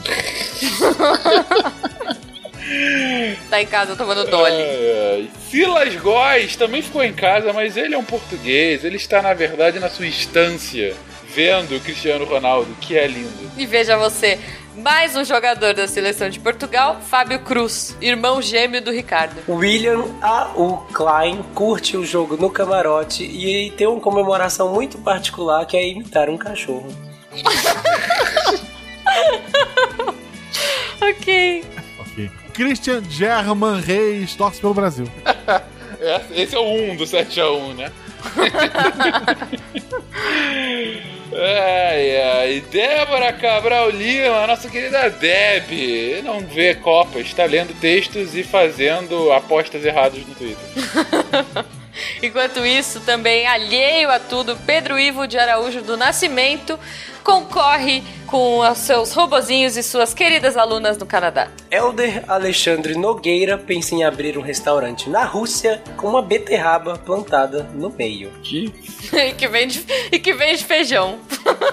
E obrigado especialmente a você que ouviu a gente até aqui, sabe-se lá por quê. Espero que seu nome tenha sido respeitado ou não, que você tenha ficado feliz. Caso você não tenha gostado, reclama com a gente que a gente Tarek. Um beijo Isso, especial pra sempre. quem está editando isso, porque uma hora de nomes sendo lidos deve ser uma loucura. Ainda mais com o Tarek doidão de remédio, a gente teve que cortar todas as piadas boas dele. Sim.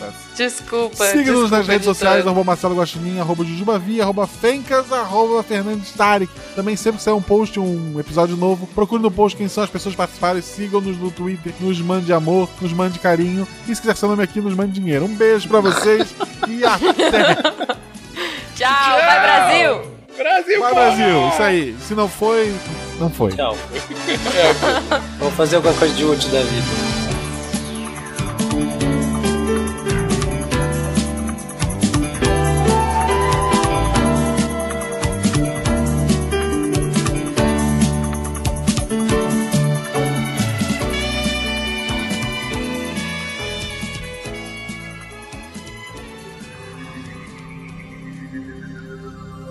Se a ciência não for divertida, tem alguma coisa errada. Tem que ser divertida. A coisa mais divertida que tem é a ciência.